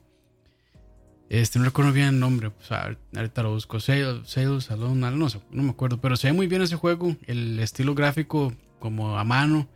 Entonces a mí sí me gustó muchísimo, la verdad, yo sí probablemente lo vaya a comprar. Me pareció el de los indies más interesantes este, que se presentaron ahí en, en Xbox. Me gustó mucho. Me gustó Sí, mucho. a mí, a- a mí sí me gustó bastante. Yo creo que yo sí le, sí le quiero entrar. Sí, eh, vamos a ver Sí. qué más. Va a estar Eh, Switch también. Ese no sé. Pero bueno, 12, 12 Minutes. De ese juego sí no recuerdo muy bien. 12 Minutes. Ese era creo, un loop. Eh, ah, el loop Mac- con los asesinos era. Exacto, le No, eh, no, ese no es. El, el 12 Minutes es el que se veía desde arriba. Sí, por que, eso. digamos, eh, Ese es. sí, es, es, es un loop. Es que hay dos juegos que son de un loop. Hay do, eh, Ah, pero el Deadloop, otro es de Bethesda. de hecho. Sí, Mm. Deadloop y 12 Minutes. Sí, 12 Minutes es el que se ve como desde arriba, que parece como que hubo un crimen y le están Es tocando la puerta al- y al le dicen, no, ahí viene y no sé qué. Al protagonista le- en esos 12 minutos le matan a la esposa y él tiene 12 minutos para tratar de evitarlo. Y cada vez que él haga algo, tenga una acción, obviamente cambia el, el futuro de esos 12 minutos y se van presentando nuevas diferentes variaciones en el flujo de tiempo. Ujú. Para- y por cada, cada, cada, mm, turno, o digamos, cada match, para decirlo de alguna manera, son 12 minutos exactos. Entonces, entonces Yo no, yo 12 no entendí muy bien cómo va a ser el gameplay, eso sí, pero sí me interesa mucho. A mí me gustan Ujú. ese tipo de juegos donde el enfoque es la trama más que, más que el gameplay. Exacto, y que evoluciona, o sea, entonces, tener 12 minutos para tomar X cantidad de decisiones para ir cambiando el futuro o el resultado de esos 12 minutos de tiempo. Entonces, Sí. Es un juego que no ocupa mucho gráfico, es muy simple en su planteamiento, pero es muy complejo en todas las decisiones que uno puede tomar, ¿verdad? Entonces, eso sí es muy Ujú. súper interesante y no espero que Sí, yo, yo espero que el 50 juego. ah, Yo, yo espero que el juego tenga como 50 finales distintos, digamos. Probablemente. Eh, yo, yo ese juego sí voy a pasar de lejos porque no, no son lo mío, la verdad, no, no apuntan hacia mí, entonces... Ah, si dijera Nintendo, o sea, ahí. Mario, Mario, 12 mi- Mario 12 Minutes. Se puede quedar con They, sus they dos kill my minutos. bitch. De kill- 12 Minutes of Sí, Mario. Pero bueno, Forza, No, Forza 4 Horizon Lego Speed Champions Eso sí que no me lo esperaba. Yo-. Expansion. Yo perdón. sí, lo, yo sí lo voy a comprar solo por Lego. Ujú. Yo sí O sea, que no se ¿cuál- esperaba. Creo O sea, me Era, el paso que- lógico. Sí. Era, era el paso lógico. Ya, ya habían metido Hot Wheels. Sí. Que sigue ahí, Lego? Solo espero Y- que y la verdad de es que la de presentación, o sea, sea bien robusto, ¿verdad? O sea, que uno puede hacer casi cualquier cosa con los Lego y poder practicar y andar con los carros sobre cualquier cosa que usted construya o cualquier pista o obstáculo. Sí, estaría muy chida que, bueno, no sé si lo presentaron, no recuerdo muy bien, pero estaría muy chida que se puedan construir pistas, así al estilo ojalá. Lego. Yo inclusive para mí sería todavía aún mejor que se puedan construir carros También. Estaría con, chido. con- con, digamos con las par- con partes de Lego que usted Mm. pueda o sea usted, usted nada más le pone el motor Sí, sí. y las varas pero usted usted hace la carrocería entonces Why usted arma la carrocería como usted gusta Mae, yo veo demasiado potencial en que se pueda hacer eso digamos o sea hay gente que se haría mae, o sea pasaría meses de ingeniería mae, armando carritos de Lego en, en Forza. Sí. Pero bueno, eh, continuamos. Crossfire X, que fue el que lo anunciaron como el gran superjuego. Este. Desarrollador súper conocido. Sí, sí, sí. Y después averiguamos de por qué era. No, y en realidad el juego sí es muy grande, pero o sea, en, en Oriente. es enorme ¿no? En Oriente, En acá. China, sí. Todo el mundo de hecho se quedó así como, mae. En la conferencia todo el mundo fue como, ok, ¿qué no, no, o sea, para, para que Frank dude de algo es como puta, mae. o sea, para que Frank no, no conozca algún juego es como, mae, algo pasó aquí. Pero sí estuvo demasiado chistoso como lo, como lo presentó Phil Spencer. No, yo, sí- es- yo- yo sí siento que sí lo sobre, o sea, lo, Lo sobrevendieron, pero, Sí. lo sobrevendieron, pero es ridículamente, o sea, es un juego, eh, eh, sí, es, es Sí, como es un Go. Counter Strike coreano, sí, pero también es un juego de móviles, y de hecho es más grande por ser un juego de móviles principalmente. Y tiene Pero no Tencent mostra- detrás. Sí, exacto, o sea, que, no es- tiene es- atención detrás, mae. Sí. Y, y de ahí no, o sea, pues, la vara la super, la, la o sea, el, el cinema se ve como que puede ser el próximo Battlefield, la vara gigante y monstruosa. Y usted el gameplay y ya no. No, no, es que no hubo gameplay, fue pura cinemática. No, pero solo busca en YouTube y busca el gameplay y ya, ya no, ya no Así- se ve así. Bueno, yo, yo, yo, digamos, del- de este juego, Crossfire X, no he visto gameplay, no, no me he puesto a buscar, sinceramente, me valió tantas hectáreas de verga que no lo busqué. lo que podría encontrar, lo que podría encontrar es, digamos, del juego, o sea, del juego original, de eh, Crossfire, el normal, y el Crossfire Mobile. Y de ahí, esos juegos son X, digamos. Sí. Bueno, continuando, Gears Pop. Sin comentarios. ¿Qué? Eso- Ahí busquen a Leo. Con- Yo- no, continuando, yo- Ahí solo Cyberpunk. quiero decir algo. Eso fue una patada en el trasero para los fans de Funko y para los fans de Gears, para los dos, man. Ma, porque a los fans de Funko, más los fans de Funko están Ma- felices con cualquier mierda que le saquen. Están acostumbrados a No, comprar es que ese cosas. juego se ve tan extremadamente feo. Ma, pero es que Que los Funko son feos, que- ma. que yo, yo creo, exacto, que le hace demasiada justicia a lo que es Funko. Y realmente, o sea, realmente yo creo que hasta el fan de Funko dijo, no, ya esto se ve demasiado pitero incluso para mí.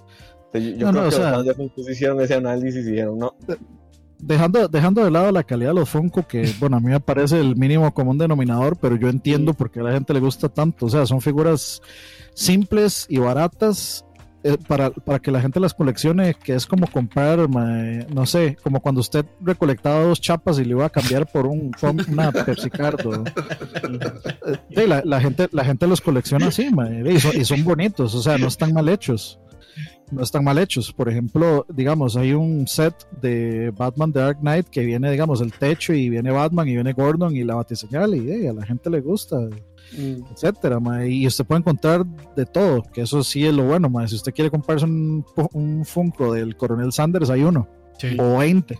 Pero bueno, pasando, Entonces yo creo que eso, es- eso es lo bonito, sí. pasando Pero rápidamente y, y aprovechando que está Tim Schafer ahí en pantalla, eh, Double Fine adquirido por Microsoft, bueno, por Xbox, no sé por quién, por cualquiera de los dos.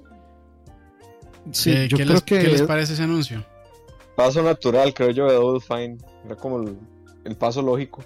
No, y lo vacilón es que hay un juego que están pronto, creo que es pronto salir, que se llama Rat, si no me equivoco. son dos en realidad. Psychonauts 2 y, bueno, sí, y y ese. Rat, ajá. Rat, Ajá. Creo que es más bien Rat, de Radiation. Campos, no sé si, si podemos introducir un toquecito para recordar a la gente lo de las, las entradas. Las del entradas. No, no, porque Eh, esos son eventos otakus y yo no, yo no apoyo eso. Ahorita, ahorita, ahorita, ahorita decimos. Ahorita decimos la- Si sacamos- fuera sí, sí. Por, por, sele- por seleccionar un comentario que se lo gana, Pompi dijo el comentario que para mí se- ya se ganó el, ¿Qué la entrada del día. ¿Qué digo? ¿Para cuándo un, para cuándo un Funko de Leo con camisa de Konami? Mae, usted, sa- usted sabe que eso sí se puede hacer. Sí se que- puede hacer, sí. o sea, O sea, sinceramente a mí me parece una falta de respeto. O sea, yo sé que estoy entrando en terreno que nada que ver, pero a mí me parece una falta de respeto a la gente que hace customs Funko, o sea, customs Funko, porque es básicamente robarse la propiedad intelectual de los mayas y lucrar con ella. Pero dejando eso de lado, uno le puede pagar a uno de estos más que hacen customs para hacer a Leo con una camiseta de que yo sí lo, o sea, yo, yo sí pagaría por eso, nada más por the lols. Sí, Nada más también. para verlo bravo cuando se lo dé. Exactamente. Y con la cara brava, el ticket del Funko, ¿verdad? La Mm. cara bien brava. Sí. Pero bueno, Eh, eh, y gorrito chef. y gorrito chef. Y entonces, bueno, eh, eh, Double Fine adquirido por Xbox. Entonces ya se A suma. mí me parece un. No, no, per- perdón. Este, no, no, iba a decir que a mí me parece extra- extrañamente bien. O sea, extrañamente bien porque lo que le hace, lo que le hace falta a Microsoft son estos juegos eh, quirky, estos juegos raros, estos juegos Y de. el Tire que Este- el catálogo. Sí, o sea, el juego, o sea, Double Fine no le va a vender más, no, no van a llegar ni al millón de copias vendidas de ningún juego que hagan para Microsoft. Hay que ser realistas con eso. Exacto. Este, pero lo más probable es que sí generen, o sea, que sí hagan juegos de culto, que, que se Sí. tengan su propio culto y que la gente que tenga un Xbox va a apreciar poder tenerlos ahí. Sí. O sea, si saca un Green Fandango 2, por ejemplo, yo sí me compro Ujú. Xbox, no Sí. lo pienso. Y bueno, continuando, eh, Elden Ring, este juego de, de Miyazaki, bueno, From Software y George R. R. Martin. Lo único que tenemos es así como una tom- unas tomitas y lo que nos han contado. Sí, puro- Las ¿verdad? periodistas y San se acabó. Eso Sí, es todo. o sea, es- la es gente puro- se emociona por. Puro concept Porque, art. bueno, sí, exacto. Porque está el mae de Game of Thrones y que está la gente de From. Pero más allá de eso, no hay. Pero ya, yo pero más bien, en yo me, realidad- yo me preocuparía que esté ahí este mae de George R. R. Martin este, involucrado, porque ese mae es el escritor más lento de la historia. No, O sea, ahí yo- hay, hay, maes, yo- hay maes que personalmente para mí escriben mejor, más interesante y más rápido. Como, como Patrick eh, Rothfuss. Pat- no, Mm. ese mae escribe muy lento. Yo iba a decir este, este mae, el de el del archivo de las tormentas. Eh, ¿Cómo era que se llama? Anderson. Puta, eh, siempre se me olvida el nombre. Brander- Brandon Sanders. Brandon Sanderson, ese mae, ese mismo. Ok. Ese Mae, escribe yo como ahí- cinco libros al año y todos son excelentes. Yo ahí, bueno, varias cosas. Yo me volví fanboy de Miyazaki después de jugar Sekiro. Juegazo, jueguenlo. Eh, ahí está la reseña de Couch por si la quieren leer. Y tengan Y, paciencia. y tengan paciencia. Lo otro es que eh, leyendo mucho de, de lo que, de lo que han hecho con este juego, es que, bueno, número uno, Miyazaki, Miyazaki fue el que buscó a George R. R. Martin. Ajá. El Mae no escribió nada del juego, lo que hizo fue asesorarlos en la construcción del mundo. Quien escribe el juego es realmente Miyazaki. Ah. Entonces, entonces Entonces- lo que lo que lo que lo que hizo Entonces ya no puede Martin- transportar de un lado a otro en cinco minutos. algo así, algo así. Y el juego se va a poder Martin- terminar dentro de dos años.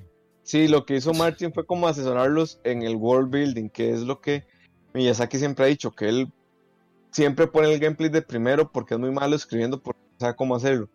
Yo después de jugar lo que he jugado, no diría que él es, que él es malo escribiendo, pero él así o Es sea, muy simple. se autopercibe Mm. a sí mismo como un escritor malo. Sí, Yo sí, sí. que- No, que no este malo, sino lento. vara- Es que, es, que ese ma, mundos- ese ma es muy intenso. Entonces él revisa y revisa y revisa y revisa. Y sí es muy lento ese ma, aparte. No, no, para- eh, para. Miyazaki, no, George Martin, Ah, ok, sino. Miyazaki es el que se, el que se autopercibe a sí mismo como, como un mal escritor, que yo no creo que lo sea. No, Pero de hecho, dice o sea, los juegos son muy, o sea, la historia de los juegos tal vez no son así como revolucionarios o la gran cosa, pero sí son interesantes. O sea, competentes. tiene un hilo ahí histórico muy interesante. Mm, No, Y, y, y la- muchas metáforas y muchas cosas ahí interesantes. Sí, no, y, y los mundos que ha construido en Dark Souls son increíbles, la verdad. O sea, yo he empezado a meterme mucho en el orden de la vara, aunque los juegos no son para mí. Ma, y, y la fascinación que, que me ha generado esa mitología es, es terrible, digamos, soy medio adicto ahora. Pero bueno, continuamos. Porque Y no vimos bueno, nada de ese juego. Eh, yo, creo que faltan un par de jueguillos ahí, pero creo que de los que de los grandes terminamos con Fantasy Star eh, Online 2. Ujú, Que es un Gran anuncio. RPG Buen- buen anuncio, sí. grande en, en Asia y que esta gente Este traiga es- exclusivo. Para, para- ¿Es, para exclusivo? Sí, ellos No, en Xbox no. One va a estar exclusivo supuestamente. No, no, Para- ya dijeron para que sale West. más. No, no, ya dijeron que salen más plataformas. Ah, bueno. Vamos a ver. Ok, dice que sí, no. eh, dice que no es exclusivo Ah. para el oeste. Vamos a ver, vamos a ver. Que dicen que, ahí están diciendo que, que ya hay Sí, va a fecha estar en para todas. Switch y Play 4. Aquí ya. Campos, dicen ahí que ya el próximo libro de Parámetros. tiene fecha, Ah, 20 sí. de agosto del 20. Sí, sí. Muchas gracias ahí por el dato. Sí, eh, para ver, este, bueno, sí, nada más era, era eso. Ya con eso terminamos Microsoft. Microsoft. Sigue, Duramos Este, bastante. Es que Sí. sí, había, había bastante que hablar. O sea, había mucho de que hablar en Xbox. Bueno, ahí Eh, Rap, yo después creo que de- an- antes, de, antes de- de tirarnos ahí, Xbox eh, sigue avanzando con su propuesta de Game Pass. Me parece a mí que es bastante atractivo. Y está agarrando muchísima fuerza también. Probar, probar la de PC del lado uno, o sea, vale la pena, aunque el store de, de de Windows es terrible. A veces uno está bajando un juego y se cae por errores y hay que reiniciar y hay que borrar el store, bajar, quitar un montón de temporales, pero el servicio es bastante tuanes. Por un Ujú. dólar para probarlo está súper regalado. sí, es cierto, eh, Frank Quiroz, y de hecho ahora estaba viendo el footage. Este, se nos fue a mencionar el Dragon Ball Z Kakarot. Sacar- Mu- Muy rápido, el ¿Para nombre me qué? parece horrible. ¿Para qué van a jugar, ¿para qué van a jugar eso? Mejor ven la serie ya la misma hora. Es- es- Se, se ahorran 60 dólares todos los Es años. la misma historia siempre. O sea, Oye, madre, se van a enojar por se van a enojar conmigo por decir serie. Bueno, vean el anime entonces. No, no, este, a ver, yo durante el durante el stream yo dije, más esta hora parece Tenkaichi se- y yo odio el modo de pelea de Tenkaichi, pero ya viendo gameplay extendido me parece que se ve muy divertido, o sea, el andar volando por el mundo y ver misiones, hay que ver qué tan tedioso va a ser. Eh, el Budokai 3 a mí me gustaba eso, andar volando por el mundo y este Yo, y todo eso. Pero se, o sea, se, se ve interesante y el combate en realidad no se ve tan Tenkaichi como yo lo quería, o sea, como, como, como parecía que era. Y yo creo que le voy a dar una oportunidad. Voy a ver. yo, el último, yo el último RPG que, que jugué de. de, de, eh, ¿Cómo se llama? De esta vara de Dragon Ball fue uno para Game Boy Advance que era el Boost Fury. Y a mí sí me gustó. Entonces yo como Ah, que, sí, como que siempre ando jugando, siempre ando buscando, este, no me acuerdo, no me acuerdo cómo era el título completo, pero era Boost Fury, algo así, Dragon Ball Z3 o no sé qué. Boost Fury, pero siempre he buscado como esa experiencia RPG. Este, entonces, pues sí, estoy como a la expectativa. Quiero ver qué, qué o sea, de, de qué hace juego. Yo probablemente no lo compre así de salida. Pero digamos, sí quisiera jugarlo y esperar a ver qué dice la gente. Eso me llama la Mm. atención. Yo tal vez le mande un correo a Nanco para que mande un código y reseñarlo. Ah, sí, vez. claro. Eh, voy este, con un paréntesis muy rápido. Para los que quieran participar de las dos entradas, o sea, la- perdón, son dos entradas dobles para el Kamen, que es el en julio. Eh, lo que tienen que hacer, la mecánica va a ser en el post, donde estamos anunciando, en el post en lag en Facebook, donde estamos anunciando, digamos, que vamos a dar dos entradas en este stream. No. Comenten, Bueno, no importa. bueno, sí, sí. O no sé, lo, lo dejamos, lo sacamos de aquí de los comentarios. No, no, eh, de los comentarios de YouTube mejor, para que no esté tan muerto el canal. Ok, entonces nada más eh, dejen, comenten aquí durante el stream. Si dejan un comentario, pues ya quedan No, participando. el stream no, cuando, cuando, cuando terminemos el stream, el video después De que quede ya el, el, video ahí en los comentarios del video. Este, de entre quienes comenten, ahí vamos a, a rifar dos entradas dobles. Y ahí después también en Facebook vamos a dejar la mecánica para que, para que quienes no estuvieron aquí también este, puedan participar. Es para, para darle, digamos, para, para, darle chance a todo el mundo, los que están aquí en el stream y después quienes lo, lo vean, digamos, en el video después por repetición, para que todo el mundo tenga chance. Entonces, no es, no es comentarios durante el stream, es una vez que se termina el stream y el video quede publicado, ustedes ponen el comentario en los videos. Sí, en los comentarios. aquí, no comenten ni verga, básicamente. No, pueden, pueden, comentar lo que quieran, pero no se van a ganar nada. Ok. Sí. Exacto. Es, el, es en los comentarios del video cuando quede eh, posteado. Sí. Pero bueno, ya probaron Bloodstained. Yo sí. Eh, de, eso, de eso vamos a tener que hablar después. Pero es que si, si nos enfocamos en otras cosas, no vamos a terminar nunca. Nos falta un montón. Yo voy a decir así. Yo, yo sí, yo sí, pues. Eh, está, está bien. Hay, hay mejores Metroidvanias, eso sí. Trigger, Trigger. Trigger, sorry. Hay mejores Metroidvanias actuales, pues, para que nadie diga que mejor que Symphony of the Night y no sé qué, porque se ofenden después. Pero bueno, Bethesda. Es que no hay nada mejor que Symphony of the Night. Sí, hay, pero Bethesda. bueno. eh, sigue los. ¿Qué pasa el desgraciado? Bethesda. Yo, este, yo voy a ser sincero, lo único que vi de Bethesda fue eh, Doom. Todo lo, demás me, todo lo demás me lo salté porque no me llama la atención personalmente. Entonces, no puedo, no puedo opinar mucho. Y de hecho, el día que estaban transmitiendo por BSP esto, yo, yo me estaba muriendo. Entonces, pues. sí, sí, sí. Pues de, em, empezamos entonces. lo primero, primero lo primero, eh, Deathloop, que es, que es este juego de como de dos personajes, un hombre y una mujer. Parece como que es medio de. Es de como ambientado. Sí, es, exactamente, es un loop de, de muertes donde estos dos personajes se reencuentran en algún punto y se tienen que matar o se, se matan. Eh, conceptualmente y se ve interesante, no entiendo un carajo de sobre qué va a tratar el juego, si es multiplayer, si es single player o qué tipo de juego va a ser. Eh, no sé nada de eso, Campos, Campos, señor. Perdón, no deberíamos de poner eh, contenido de Ubisoft, porque ah, no, sí, Ubisoft. De hecho, no tenía pensado poner nada ni de Ubisoft ni de PC Gamer por lo mismo. Por los derechos. Eh, por aquello. Ah, bueno, sí, Sí, sí, sí, es que aparentemente el canal de BSP lo bloquearon y no solo el canal de BSP, yo me encontré videos de varias personas de, de, México, por ejemplo, que les bloquearon por este contenido de Ubisoft. O sea, les, les bloquearon el canal completamente de transmitir lives y no les dieron respuesta sobre cuál era la razón del por qué se las bloquearon. Clásico. Sí, sí, entonces, y si no hay nada de Ubisoft, este, pues ya, ya saben por qué es. Pero bueno, más, más adelante. Saludos hasta New Jersey. Saludos ahí a Jerry, no sé qué. Jerry Cubicus. Jerry Cubicus. Jerry Cubicus. Jerry Cubicus. Sí. Si, se parece a Incubus, ya, ya tiene como 50% de mi cariño ganado. y a pesar, y a pesar, bueno, después ahí con Ubisoft, ahí doy mi opinión. Pero bueno, este, eh, Doom Eternal, lo único que me interesa de momento, este, proveniente de Bethesda. Y se ve. Otro Cyberpunk. Se ve. Súper vendido de un solo.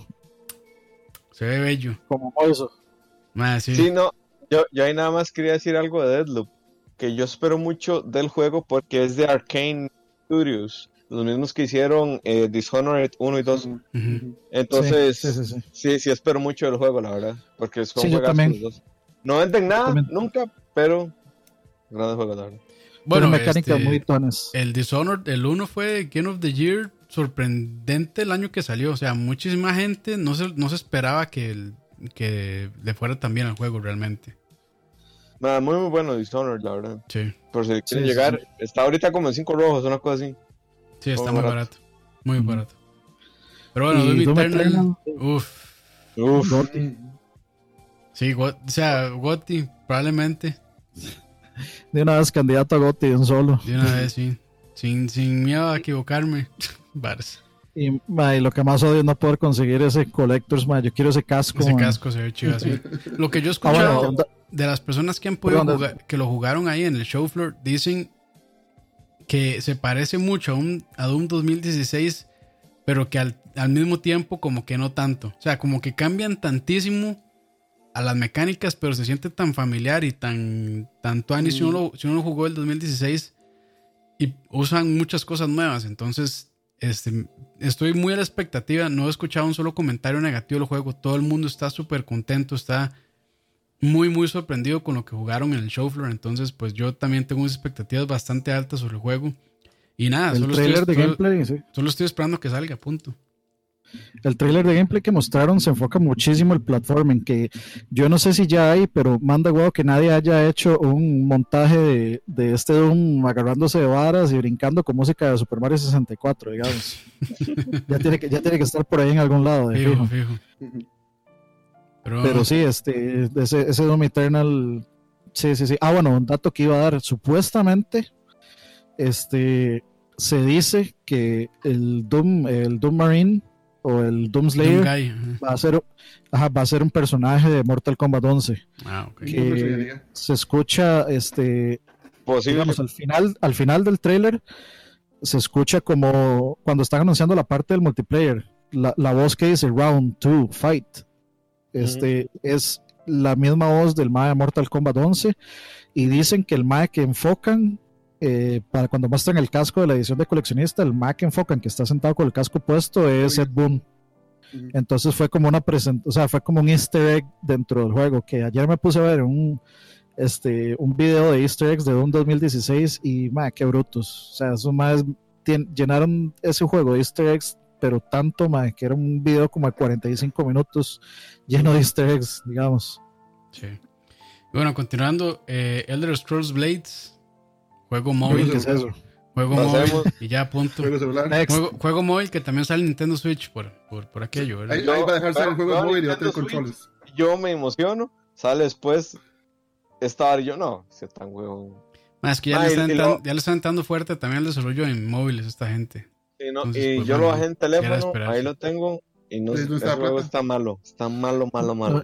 No, y, y dicen que es, es, es microtransacciones fest. Sí, microtransacciones FES, según yo he leído, digamos, de, de gente. Ah, bueno, gracias ahí pasaron. No, pero ese no es. Es el que pasaron de, de, Doom con música de Super Mario, no, no, no es. Es uno del, del nuevo, pero. No, no, lo, lo, que iba a decir es que eh, gente como Jim Sterling y demás, que, bueno, que son excesivamente vocales con respecto a, digamos, malas prácticas de los, de, eh, los desarrolladores, sí dijo que, o sea, Blades es un atascamiento de microtransacciones asqueroso. Sí, pero ahí, era, bastante. Era de esperarse, era de esperarse. Bueno, Fallout 76, Nuclear Winter, Battle Royale. Pasemos. Este, Para mí es la ofensa más grande. Y a ver si No, y dicen, hay NPCs y la gente aplaude. bueno, también hay que recordar que Bethesda traía, traía, traía, su barra, ¿verdad? Traía su, todos los, los empleados a la venía con la, venía con la Ultra, sí. sí me dijeron que si aplaudo me daban un ascenso. Todo el mundo aplaudiendo, man. Daban un día de vacaciones por cada 10 minutos de aplausos. Más es que, es, es que esta conferencia, o sea, tenía puntos tan altos y puntos tan bajos que no, que no puede ser posible. para, para que sean tan inconsistentes, mae. O sea, digamos, yo, yo pongo la conferencia de Bethesda como la peor y ahora, ahora, ahora sí ya podemos, o sea, ya puedo mencionar eso. Para mí, o sea, yo pensaba que no se podía caer más bajo que la de EA. y, y, luego usted sale con Elder Scrolls Blades. ¿Y no dice nada de Elder Scrolls 6. Y sale a presentar todo este montón de contenido de Fallout 76 básicamente con una habladita de sí, es, nos, nos merecíamos el, el, las críticas ok, no, no, o sea, ustedes deberían devolver la plata a todos los que pagaron por Fallout 76. Hasta hace como 3, 4 días es que a todo el mundo le llegó el, digamos, los que compraron el Collectors. la bolsita, el bolso. Ajá, el bolso de la calidad que ellos habían, este, el bolso, de, bolso de tela. El bolso de tela y no, y no el de nylon. Sí, porque les mandaron un bolso como el automercado primero. y, toda la gente, toda la gente se, toda la gente se quejó y, y luego de todos los toda la gente, todos los youtubers empezaron a hacer videos y, y, a darle seguimiento a más a dónde está la, bolsa, la, bolsa, la bolsa, y llegó hasta como hace 3, 4 días que empezaron a shipear. Entonces, o sea, la, yo no sé con qué, o sea, todo el contenido de Fallout 76, la verdad es que no, tenía que quitarlo del E3 y tirarlo en videos porque Mm. parece una falta de respeto esa vara. Sí, sí, sí. Yo, yo ahí sí quiero ser como bien. O sea, Bethesda para mí no fue la peor por contenido, pero sí porque creo que se pasaron de prepotentes como, como con Fallout 77 y con. 76. 77, con- la secuela ya. 76, Sí, la secuela. confirmada en la. DLC, DLC. No, me parece que sí se pasaron de prepotentes porque fue como, sí, merecemos las críticas. Eh, Pero y- te vamos Bueno, a es vender que- todo esto. Es que, Pero- ma, pero, es, ma, es que, eh, ma, Todd Todd Howard jamás se debe disculpar. Ese mae tiene muchísimo. O sea, su ego, no, no alcanza su cuerpecito. Ese mae. Sí, sí, sí. O sea, este mae jamás, jamás se va a llegar a disculpar. Ahí el mae nada más dijo así como, sí, sí, sí, aceptamos las críticas y escuchamos y no sé qué. Pero ese mae jamás se va a disculpar por eso. Ahora, bueno, y, y no sé qué tan bueno sea en, en cuestión de PR llegar a disculparse por, por una metida de pata tan grande. Tal vez viniendo de Todd Howard, yo creo que no se hubiera sentido ni tan sincera, porque todo el mundo sabe que ese Mm. mae mm, no es así. Sí, pero digamos, a mí eso me pareció como muy una actitud muy fea, y por eso me les cago, digamos. Fue Pues sí, como, pues sí. Sí, como digamos, de pendejos. hecho, eh, ahí dice algo Gustavo con lo que estoy de acuerdo y, y siento un poquito asco por estar de acuerdo con algo que dice Gustavo. pero, este, es cierto, o sea, ¿Qué pasa, no, no, no- No Man's Sky comenzó como una cochinada Y, y calladitos le han ido metiendo contenido al juego, han ido tranquilos Sí, sí, sí. y, y- y sin hacer mucha bulla, sin rajar tampoco. Los medios han querido vender No Man's Sky como si fuera Mm. este o sea como si fuera la gran redención como si "Ma, ahora sí se merecen nuestra plata no no no o sea no este no se las siguen siguen sin merecérsela pero bien que ah, o sea que se amarraron los mangas y, arregl- y dejaron el juego que nos prometieron ahora favor. Bethesda lo que debió haber hecho es lo mismo no salir con bombos y platillos a anunciar eh, Ahora sí Battle Royale weón. Ahora sí sirve el juego. No, no, Ahora, y- ahora no, sí no, funciona. No, no, y no es como ahora sí funciona, fue como arreglamos esto y le metimos Battle Royale. Disfruten. Pero bueno. No, como ah, Continuemos. Este, una de las de los anuncios más vacilones, tal vez, del Tokio, eh, no, Ghostwire Tokyo. Fire- Ghostwire Tokyo. que Ah, se ve la- y la waifu. buenísimo, Se ve la waifu ahí, sí. pero y la waifu del eso, E3. eso es puro concepto. El concepto a mí me llama la atención, pero es, no puedo dejar de verlo como eso, un concepto que Sí, se ve sí. muy interesante. Sí, sí, no, no mostraron nada en realidad. de- salió. La idea, que mostraron fue la idea, básicamente. Ujú, ujú. Que se ve lo que muy dice- Es bien. muy interesante. Es muy, muy interesante la idea. A lo que dice Alejandro Vargas, eh, sí, hay- yo creo que por ejemplo Elder Scrolls 6 va a ser un título para Next Gen.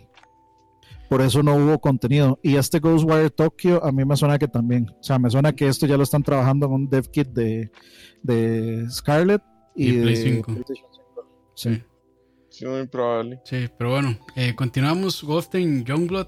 Eh, muy- he escuchado muy buenos comentarios de ese juego también. Mm. Entonces, por eso, Eso o sea, es- para. Eso para es lo que digo, o sea, Bethesda tuvo sus puntos altos, entiéndase Sí, Doom y sí, sí, entiéndase Wolfenstein, Youngblood y los bajísimos, como, bueno, que ahorita vamos a hablar de eso también. Ahorita Ujú. sí.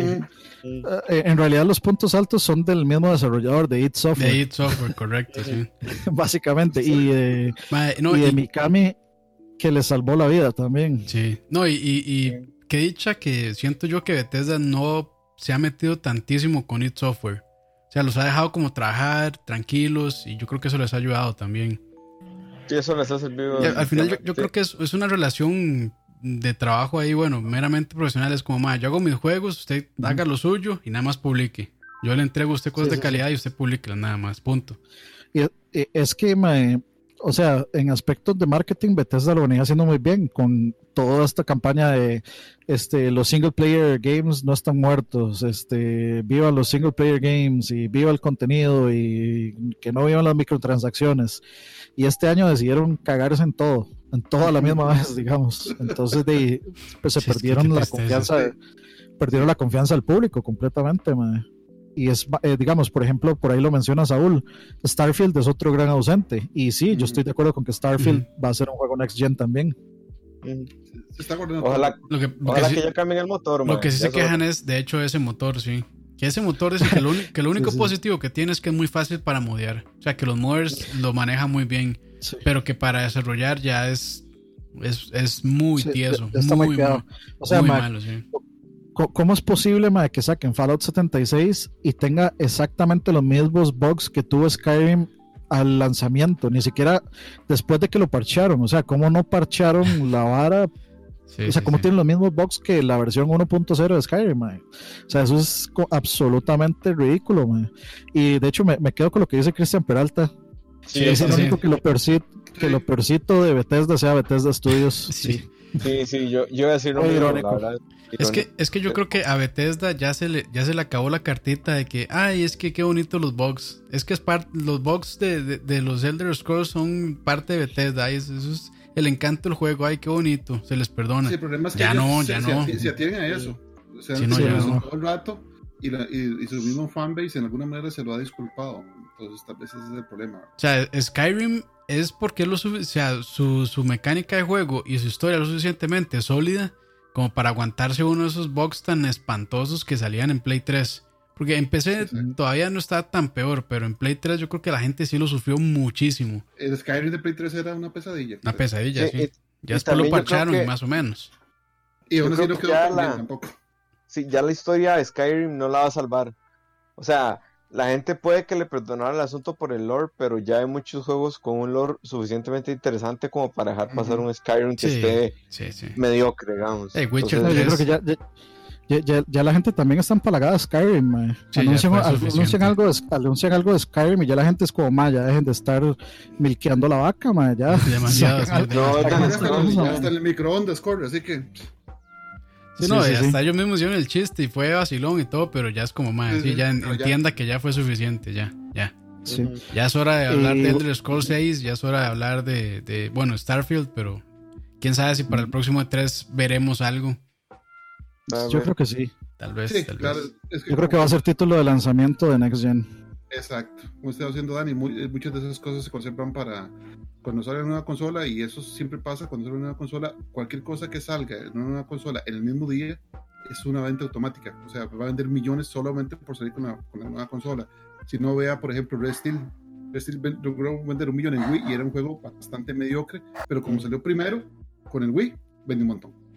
Entonces, mucha Sí, gente es- se aprovecha de Es eso. importante estar ahí en ese primer día. En- Exacto. De, de no, ma, imagínense lo que es lanzar una consola ma, con Elder Scrolls nuevo y con Starfield. ma. De- son dos juegos ya bien importantes. ma. Sí, claro. Entonces, eso sin contar pues, pues todos los demás de otras compañías. Pero, o sea, me, me parecería un lanzamiento bastante fuerte soltar una Mm. consola nueva con Elder Scrolls 6. Sí, sí, sí.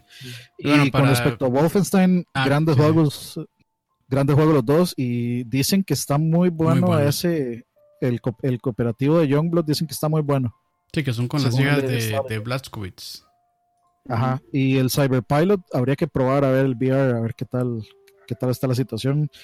Pero el VR está ya, el, el VR va avanzando bastante rápido. Sí. Ok, Todavía no este, estamos ahí, pero sí. Y bueno, para cerrar, yo creo que así. eh, la, la- santo. la última patada en el trasero y, y con escupa, Sí, eso sí, eso sí estuvo fatal. Commander King. Va, vea, Father King. Le, voy a resumir cómo se sintió ese, ese, esa presentación de Commander King. man. A usted le pega una patada a los huevos. Us- usted se rancha y, y el rancho, el eh, Bethesda lo agarra así en sus manos, el rancho, y luego se lo vuelve a echar en la boca. mae. Así, se, así se sintió eso. Ah, Voy a poner el gameplay de, de Doom para que no, no sea tan pesado. Mae, Dios mío, mae, es que mae, yo, yo siento lástima por la, la muchacha que sale a presentar esa cosa. mae. Pobre, la mandaron a la Sí. muerte. Sí. Sí, la, la mandaron a la muerte, mae. A mí me da lástima. No, ¿sabe qué la vara, mae? A mí me da lástima si ella es desarrolladora. Que No, era de tenga, mae, s- probablemente, pero a mí me da lástima la gente que trabajó en esa vara, mae, que le puso alma, vida y corazón, mae, a una vara que nació muerta. ¿Ustedes creen Este- que realmente tenga alma y de corazón esa vara? No, eso, eso es un B-Team, mae, que está trabajando en esas varas, mae. Sí, pero igual, igual es tiempo, o sea, es mucho tiempo y es mucho esfuerzo también, seguramente. Y, y o sea, a, se le a- nota a lo que yo vi, no me extrañaría que fuera un poco de assets de Unity con una capa de pintura nueva. Sí, vámonos, yo creo, yo creo eso súper mismo, simple, Fran. Ujú. Súper simple. Sí, juego. Sí, puede ser, pero de tal vez tal, eh, tal vez es desarrolladores junior que están Eso sí. Que están emocionados por haber participado en un juego, digamos. Entonces, de, a, mí me hace sentir un poco mal que, que, saquen esta cosa y que lo único que hacen es, es como el Metroid Prime, el, eh, bueno, el Federation Forces, que era, se nota leguas que es un juego X que le estamparon la marca para ver si vendía. Fresh Coat of Paint de, de Metroid. Sí mejor compren el, el, Commander King original que estaba en 500 pesos en Steam. Sí, sí, sí. Los, tres o cinco que trae, ¿verdad? Todos los cinco episodios en 500 pesos. Los compré yo el mismo día. para, quitarse, para quitarse más sabor de boca. Exactamente. Sí, es que no, ¿Qué está esperando uno? Un platformer, ese juego era bastante avanzado para su época, muy buenos gráficos, muy buenos, buena música, buenos efectos de sonido, muy buen platforming, acción, todo. Todo lo que hizo este, este de, de, para poder demostrar que podía hacer scroll en, en las computadoras de ese tiempo que no tenía. No, y, él mismo creo que admitió eso, es como, madre, ¿qué es esta mierda? El mismo creador de Commander King dijo, ma, esta es una, o sea, no, no con esas palabras, no, tan explícito. Casi con, pero casi con esas palabras dijo, ma, que es esta porquería. Mm. pobre, pobre hombre. Esto eh, dijo, esto no es Commander King, así resumido, digamos. Pero bueno, este, avanzamos. Ustedes dicen Ubisoft, Square Enix. Eh, ¿Cuál? Yo creo que Square Enix. pasó el presa Ubisoft. Ah, Ubisoft. Ubisoft. Sí, además Sí, además no tenemos mucho tiempo porque ya casi vamos para dos horas, ¿verdad? Sí, sí, sí, vamos, vamos rápido. Pongámosle, rápido porque creo que el que más nos vamos a tener que enfocar es en, Nintendo, y tal vez un poquito en, Square, pero sí. pongámosle. Ubisoft. básicamente, el, el, resumen es eh, Tom, Clancy, Ghost Recon 1, 2, 3, 4, 5, 6, 7 al 17. Parecía un cassette de, de muchos juegos de, de, un Polystation, todos eran el mismo contra. No, pero sí, sí, y 60 mil en uno. Sí, no, y aparte de eso, a mí sí me llama mucho la atención el Watch Dogs Legion, se ve, se ve chiva. A mí eso de jugar con la viejita me suena chiva, la verdad. Sí, y sí, sí, sí. me parece interesante lo que proponen de no tener un protagonista, sino que es como mm cualquier persona que uno pueda ahí hackear, digamos, entre comillas. A mí eso, eso me parece muy ambicioso y por lo mismo le tengo como cierto recelo. Mm. Porque creo que lo pueden cagar muy duro con eso, man. Su implementación, como va a estar, puede ser una terrible decisión de diseño, ¿verdad? Sí, puede ser excesivamente tedioso. A lo que yo escuché, o sea, como que se juega bastante bien, pero sí puede ser un, diseño extraño. O sea, tal vez muy, no sé si Vanguard, tal vez incluso. Sí, puede ser. lo que más yo le aprecio a ese juego es que mm, simplemente no sea Watch Dogs 1 o Watch Dogs 2 otra vez. O sea, que estén, que estén intentando hacer algo distinto. Sí. Eh, eso, yo, lo, puedo, lo, puedo, respetar, digamos. Sí, y bueno, interesante que no vaya nada de Assassin's Creed. Bueno, ya habían dicho que lo iban a dejar descansar también, pero gracias, a, gracias a Diosito. Sí, sí. de, hecho, a mí los últimos dos, el Origins y el, y el. ¿Cómo se llama? El Sparta. Este, Odyssey. El Odyssey me parecieron buenos, pero sí, sí siento que está bien, está bien que se, que se den un descanso. Pero ahora, están pero ahora están abusando del Tom Clancy. Y lo único que me puede interesar de Tom Clancy es Splinter Cell y nada. Y no vimos nada de Splinter Cell. Solamente que salió el Frank casi se muere Sí. Sí, sí, sí. Ah, no, lo único en donde salió Sam Fisher fue un juego de de eso. Y bueno, y salió en Ghost Recon también, pero es una misión ahí, este, un DLC. Un DLC. Que bueno, ya le, siembra esperanzas a uno de ver algo, pero, pero igual, nada, nada todavía. Ahí rápidamente, Ghost Recon Breakpoint, que dicen que es muy similar al Ghost Recon Wildlands. Eh, que no le veo nada de malo. Está, está, Wildlands a mí me gustó, pero pareciera como que va por ese mismo lado. Y que ahora sí tomaron la ah. decisión inteligente de hacerlo en un país este eh, ficticio. Ficticio, correcto, porque como que hubo broncas ahí con Bolivia. Sí, sí, ya, ya, habían hecho Ghost Recon en México, ¿no?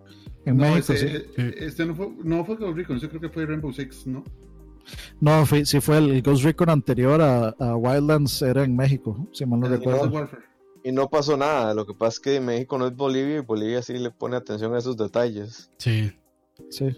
Pero bueno. Es como eh. cuando Costa Rica, como cuando Costa Rica este, se, quejó por, no, no, cuando Costa Rica se quejó por Trópico. Ustedes no se acuerdan ah, que Trópico era, ah, este, tenía la, la, el escudo de Costa Rica y básicamente era Costa Rica. Y Costa también nos quedamos yo, South Park. yo- yo sí me hubiera sentido orgulloso de ver la bandera ahí, mae. Uf, Y Ya no entendí la lo que no es Costa Rica. Y bueno, yo, yo no, no sentí, o sea, no entendí la queja con South Park si todo lo que decían era verdad. es cierto, sí. sí. Mae, de ahí, duele porque es verdad. Esa es la cuestión. Sí, Esa es la vara. Bueno, también eh, anunciaron Gods Ignacio and- Gómez. Perdón, dale. Así. No, no, no. eh, no, lo que iba a decir es que Ignacio Gómez dice: Yo quería ver el Child of Light 2. Eso yo creo que fue lo- la gran ausencia en Ubisoft. Nada indies, Nada indies, de- de- Pero teníamos para Eh. usted Just Dance, papá. Just Dance para Wii. En Wii. en Bueno, Wii. o sea, la, la consola que se niega a morir. ¿Cuántos son? Ya 13, 14 años, Dios mío. Ma, es que, es que Just Dance yo sí lo veo como bastante inteligente venderlo en Wii. ma. Sí, mucha claro. gente no va a comprar otra consola y mucha gente ya tiene un Wii. ma. Entonces, de, se le se sigue usando en hospitales. Se sigue usando en hospitales para rehabilitación, así que tiene lógica. Sí. Y bueno, Gods and Monsters, que es este tipo Breath of the Wild. Ah, cierto, sí, eso se ve bien Se ve interesante. interesantón, hay que ver. A mí, que me, que me encanta Breath of the Wild, este, pues sí me llama la atención verlo. Sí, no, no, se- de, de hecho se ve más bonito, digamos. Sí, Pero, este. me eh, va por jugarlo en PC sin quiero ver el gameplay. Qui- Quiero verlo, Sí, quiero sí. verlo ya jugándose, a ver de qué, cómo es el combate, etcétera, etcétera. También Roller Champions, que es este juego como... De hecho, estaba escuchando un comentario sobre ese juego. Dicen que está muy entretenido. Que, Otro que- Rocket League. sí, que es un, como un Rocket League y que tiene una buena mecánica un- ahí activa. Entonces, que, que se ve interesante. Son de estos Pero juegos... multiplayer debe ser un blast. Es Sí. free to play, ¿no? Eso sí, no sé. Sí, es free to play, aquí lo estoy viendo. Ah, entonces haré- es hora que hagamos unos streamcitos de esto, entonces. Puede ser, puede ser. Si es gratis. Eh, sí. un- para, para mencionar ahí, eh, Hot, Hot Bason, no sé si se pronunciará así, eh, con The Last Night, en la conferencia de Microsoft no se mencionó nada, pero es que hay toda una historia ahí detrás de ese juego de problemas legales y otras Ah. cosas que, que están que plagaron el desarrollo. Entonces yo creo que ese juego está como en está como en, sí, en, no, no, como en- como congelado hasta hasta nuevo aviso. No se sabe, no se, no se va a saber nada hasta que seguramente se resuelva eso. Y sí, ese Roller Champions yo sí, yo sí le quiero entrar. Se nota que es un bonito. juego que es un juego que seguramente va a estar bien divertido. Ve bonito, sí. Bueno, movámonos entonces ahora a Square Enix. Que hay bastante que hablar Mucho ahí que, también. mucho que hablar. Esa es- Yo en la creo parte que que de- vamos a hablar deje- de- dejemos el, lo, lo obvio de último sí, y démosle a parte de todo lo demás que es más rápido. Sí. La Ok. parte de Saúl, lo obvio. O hablemos solo de lo obvio ya, porque lo demás no me importa. No. Es que, es que, es que, o sea, si, si hay, si hay- yo creo que es, fue bastante sólida la conferencia de Square Enix, mucho más que en años pasados, y no lo digo por Final 7, porque es de mis juegos favoritos de la vida, pero sí fue bastante sólida.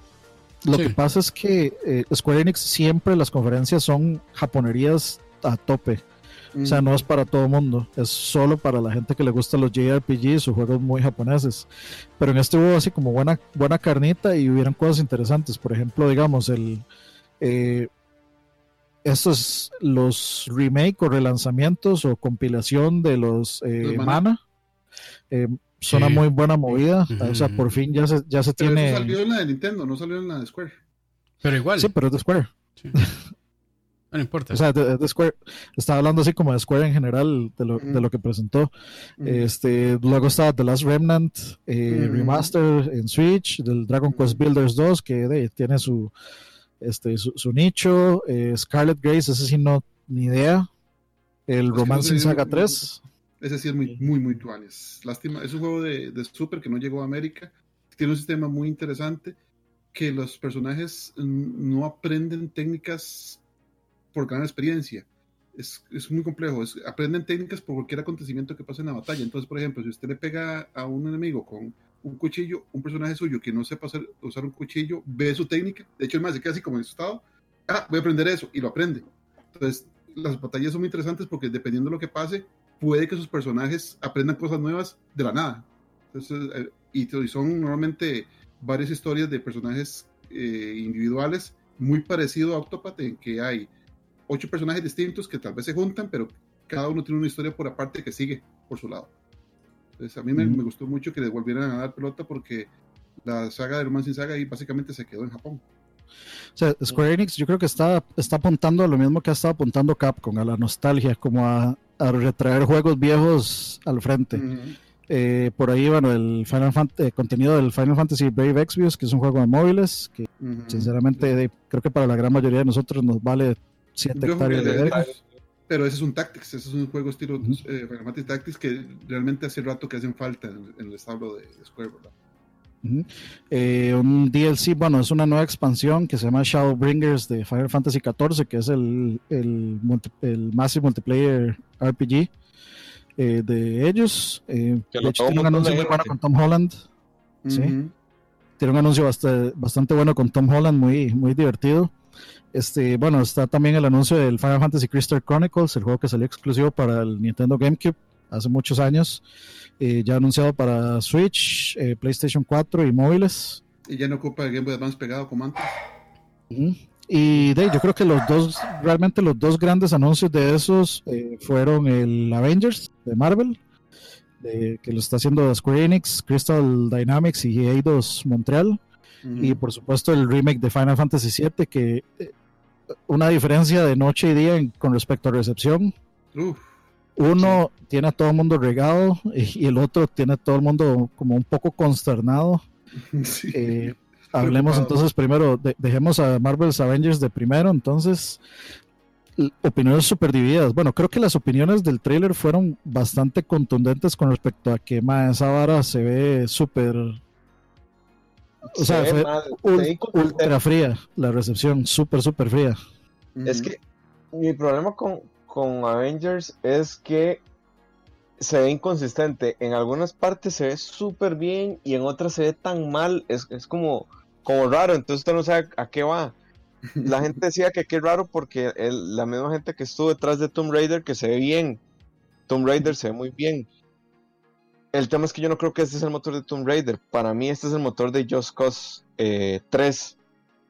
Eh, porque según lo que vi están apostando mucho como a la destrucción de la ciudad y al clima dinámico. Eso, el motor de, de Just Cause 3 lo hace muy bien. Pero el modelado de man. caras es una mierda, man.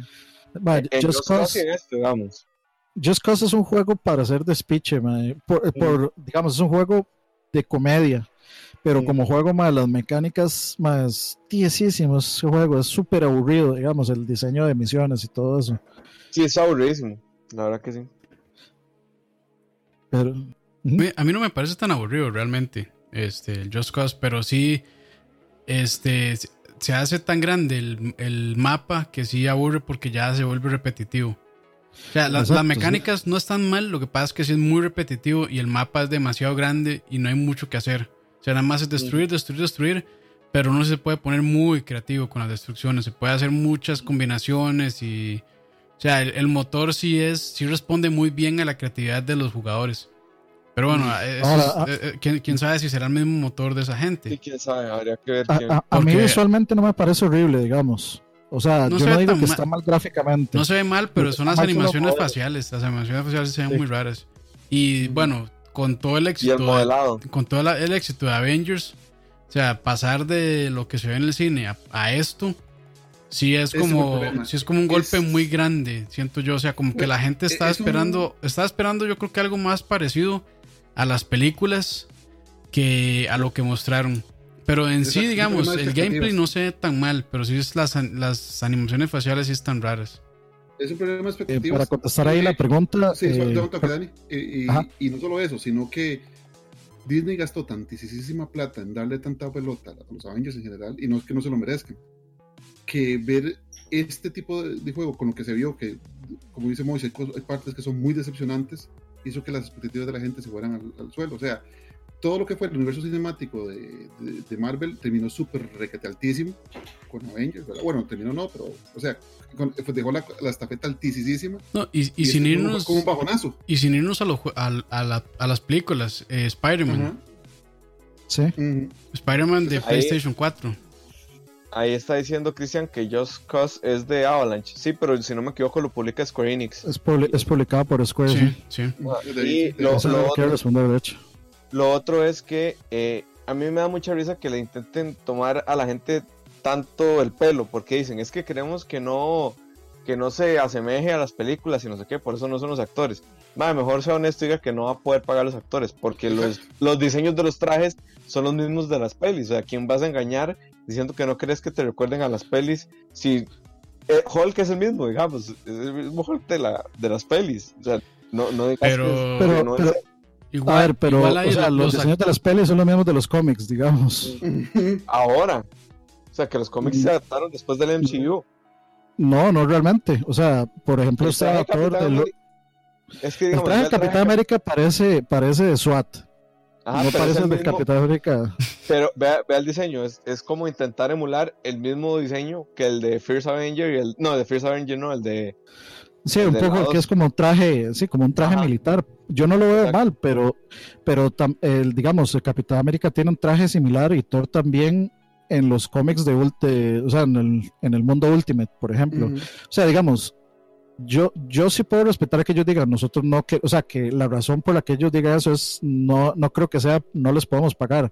¿Por qué? Porque es Disney. Disney tiene toda la plata del mundo. No, y le están pagando a los Y mejores se- actores de segundo- voz. Están pagando a Nolan North Correcto. y a Troy Baker. Correcto. Correcto. O sea, le están Ujú. pagando el top de línea de, de actores de mae, voz que si le, que, si- que, digamos, para los dos, para dos personajes. que para mí, digamos, Troy Baker y Nolan North pueden hacer un mejor brete de voz que lo que puede hacer este, este mae, eh, Robert Mark, Mark. Ruffalo o- Chris o-. Sí, para mí, porque estos más se dedican exclusivamente a eso. Pero bueno, eso, es, otro, eso es otro tema. Pero sí, Sí, no yo, sé, yo o estoy, sea, yo estoy es- 100% de acuerdo que eso. Lo que yo creo que el problema es un principalmente creo que el problema es de marketing. ¿Por qué? Porque el juego se llama Marvel's Avengers. sí. Tiene el mismo logo de Avengers de las películas. Entonces ya la, la gente se hace una falsa expectativa de que el juego va a ser eh, basado en el MCU. Y, No, y no no, es falso, o sino sea, que los el mismo medios se lo están diciendo. O sea, como dices vos, el mismo logo. Sí, están confundiéndolos. Exacto. Los están confundiendo. Entonces sí, yo creo que el problema es un asunto de, de marketing más que el juego. Bueno, el juego sí tiene problemas eh, de animaciones faciales en, en varias partes que se vieron. Sin embargo, Y pues también por ahí También hay escuché comentarios que, de que el gameplay es bueno. Sí, también escuché que sí tienen problemas de framerate también en el juego. Que cuando hay muchas explosiones y cosas así como que sí bajonea. Pero bueno, esto todavía es muy alfa esto, todavía está muy verde, entonces hay que esperar. Yo digo que lo retrasan, man. Un par de meses. por Sí, porque menos, está para... ¿Para cuándo está? Para 2020 a principios, ¿no? Abril. Abril de 2020, si no me equivoco. Sí. Y, y se, se habla mucho de... O sea, no, no se sabe realmente cómo es el juego. La gente que lo jugó, pues por ahí gameplay liqueado. Jorge Rodríguez, de hecho, puso un link ahí. El link ahí. Este es un link eh, de un leak donde no se ve un carajo. este, o sea, yo, yo lo vi antes y básicamente es alguien que grabó un pedazo, como una esquina del tele, nada más. Entonces, no, no, no, o sea, No realmente no se puede aprecia decir mucho, que es. Sí, No, se aprecia nada. 240p, por cierto. Sí, no se aprecia nada. Lo grabó, lo grabó seguro con un Nokia 2530, una hora así, man. Sí, sí. Una- pero Una cámara sea- de punto .25 megapíxeles. creo, creo que creo que digamos para la expectativa que se tenía de Avengers no salir con No gameplay cumplió, es, sí. es- es muy o sea fue bastante bastante malo Mm.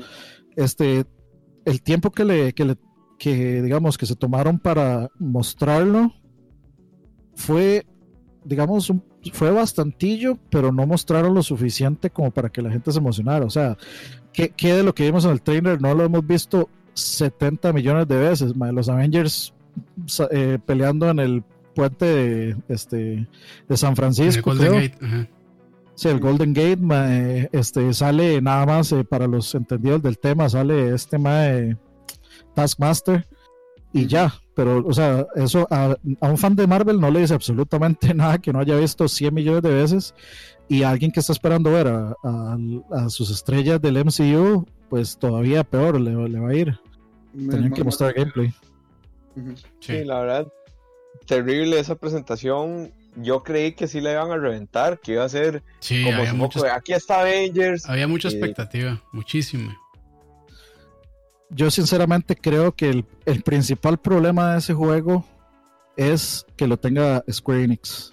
Yo creo que no es una franquicia para Square Enix, No, sinceramente. que ellos de, de O- management saben muy poco, la verdad. O esos pesados si lo iba a hacer Square Activision. Enix, si lo iba a hacer Square Enix, que lo hiciera el mismo equipo que, que hace Kingdom Hearts. Pero es que Kingdom Hearts, bueno, primero, ese, ese equipo ahorita está con Final Fantasy VII. Y segundo, Kingdom Hearts funciona porque es una ultra japonería, digamos. Exactamente. Y la franquicia de Avengers no está para, hacer- para ser No, la franquicia de Avengers es para un juego de acción y yo creo que ya eso quedó súper comprobado con, con que si usted encuentra al desarrollador correcto y, y con un publisher adecuado, usted se jala un juego, un grandioso juego, man, como con Spider-Man. Ujú. Y yo creo que Square Enix, o sea, Crystal Dynamics y No, Eidos no Montreal, sinceramente, para mí no tienen un, un juego que destaque tantísimo en, digamos, como en apartado como la acción que tenga que tener un ¿Cómo, juego de? Avengers. Deus para Ex, Deus Ex. Pero es un juego de stealth. No, no, no, sí, no, no. De- no, no, definitivamente. Bueno, ahí también está Tomb Raider, pero es que también es difícil porque hay muchísimos personajes. Exacto. Sí, y yo y igual Tomb Raider ha ido, o sea, para mí va en picada, digamos. No, Tomb Raider sí, este, no, no, no tuvo un buen cierre. Y, y su pico, digamos, tampoco fue tan, ¿cómo decirlo? Tan prominente. Con, para, mí- que para mí fue sí. en Rise of the Tomb Raider. Y, este, y pues, bueno, dice, no. dice, perdón, no, dice Saúl que Kingdom Hearts y Final 7 son equipos diferentes, sí, pero digamos los directores, o sea, como las personas que se encargan de armar el juego y de decidir quiénes van a hacerlo, pues son Nomura y es y. Uber japonés, eh, esa es una buena pregunta que me gustaría que respondieran todos. ¿A quién le hubieran dado el desarrollo de ese juego de Avengers? Ah, Ubisoft. Activision o EA. Sony, Activision o EA. Sony. Sony, que Sony decía de sus first, si se lo da a Santa Mónica, si se lo da a... Bueno, esto no es un first, pero a Insomniac, o si se lo da a... No, Japan Studios no podría ser un juego así, pero yo se lo hubiera dado a Sony, digamos, así que se quedara exclusivo ahí. Eso lo hubiera dado a Ubisoft, la verdad. Ubisoft también es una buena opción. Pero Creo que- Ubisoft creo es como que- hit and miss también. O Activision. A mí, a mí me cuesta, o sea, yo sinceramente, o sea, no diría que se lo daría a Sony para que se lo dé como a Santa Mónica o así, pero eso lo haría exclusivo y Exacto. No. y, y la gente No, no, no quería eso. Y no, es- no Sí. es la idea de Disney, digamos. Por el- eso, el, el por eso juego de no Spider-Man dije es Sony. eh, el, el- el juego de, de Spider-Man es de Sony porque Spider-Man es de Sony, digamos. Exacto. No Eh, no solamente- no Es la única razón, es la única razón y, y bueno, es algo que agradecer que Sony sí le metiera el, primero la plata y el, y el amor para hacer un juego tan bueno como el que hizo. Pero si tuviera que si tuviera que elegir third party está difícil. Es que yo creo que Activision podría ser un juego interesante. O alguien alguien bajo el- el- la publicadora de Activision como por ejemplo este Sekiro es un juego de publicado por Activision por ejemplo. Entonces yo siento que por ahí puede haber alguien que, que hubiera hecho un juego un poco Es que Activision también. que se vea algo mejor en la M- hay que esperar igual. Activision y EA están acostumbrados a manejar licencias grandes, que saben todo el peso que eso requiere, toda la cantidad de gente, el costo, el mercadeo, que eso sinceramente yo creo que a Square también le está quedando. Yo a a EA Viendo eso. luego, EA Entonces- luego las cochinadas que ha hecho con Star Wars no se lo hubiera dado. yo no que creo que- cochinadas. Creo que Disney valoró eso también, como estos más no les está no les está yendo bien con Battlefront, entonces decidieron pasarlos por Sí, alto. yo, yo No. creo que están probando suerte Ujú. Ok, eh, nada más leer un comentario. Dice, trivia más o menos relacionada. ¿Sabían que hace muchos años Sony tuvo la opción de comprar la franquicia de Marvel, pero lo rechazaron y solo compraron Spider-Man? El peor error de sus vidas o se salvan. Es que cuando Ey, por compraron dicho, no lo- Spider-Man no estaba tan bien, Marvel tampoco. No, no, que baja. No, por dicho no lo compraron también, porque si no, no ten- yo creo que no tendríamos el MCU de la forma que lo tenemos. No, Platinum además Games. Platinum Plat- Games sería una, una opción interesante. sí, Madre, Platinum le dio tan mal con cosas licenciadas. Ese es el tema. Sí. Yo pensé también eso. Bien o mal. las tortugas. Transformers Trans- bien, Transformers ya. es, Transformers es una, buen- es una buena excepción. Más o menos, más o menos. Lo O sea, pasaron. no- Madre, no se, es- se no es- hace no. se hace súper repetitivo después, madre. O sea, no se sostiene, Sí, no, no. se sostiene. Sí, es que igual- para mí eso es cualquier juego Platinum, digamos. Eh, además, Mm. el desarrollo de Transformers era un nuevo desarrollo AAA tampoco, man. O sea, es un juego nivel medio para. para Eh, pero así han sido todos sus juegos de licencia. Corra, Tortugas Creo que ahí y está. Transformers. Creo, creo, creo- que ahí puede haber algo Rockstar. Tal Rockstar vez. podría, Rockstar podría hacer algo Bueno, interesante. les digo una vara. En GTA 4 ya hay, y en 5 ya hay mods de todos Ay, los. Avengers, mae. Sí, sí, sí. Ya tenemos un mejor juego de Avengers. Ya hay un mejor gracioso. juego de Avengers, mi mae, sí. Sí, sí, sí. Pero, bueno, ey, continuemos con Final Fantasy VII entonces, porque si no, nunca vamos a terminar. Sí, Si no perdón. Rocksteady. Rocksteady, Sí. Rocksteady, sí. Ah, bueno, Esa es otra muy buena opción. Sí. es cierto. más que Yo creo que Rocksteady sería, se- sería la mejor opción, correcto. Buena esa, Christian, ahí. Capcom también podría ser una opción Sí, interesante. Sí. A menos que sí, solo que sea peleas. No, no, Capcom que- que puede ser un buen juego de acción. No, no, Capcom que se joda, no me gusta. Y de no, Final Fantasy VII, ah, en resumen y a grandes rasgos, yo creo que es de la, de la gente que más ha salido feliz Sí, después de probar sí, un sí. demo un demo a puerta cerrada este que básicamente es toda una sección de Midgard bueno toda una sección del Bombing Run o s- según leí es el Bombing Run completo lo que se podía mostrar, jugar en el demo y di, yo no he visto nada ninguna ni una sola queja mae.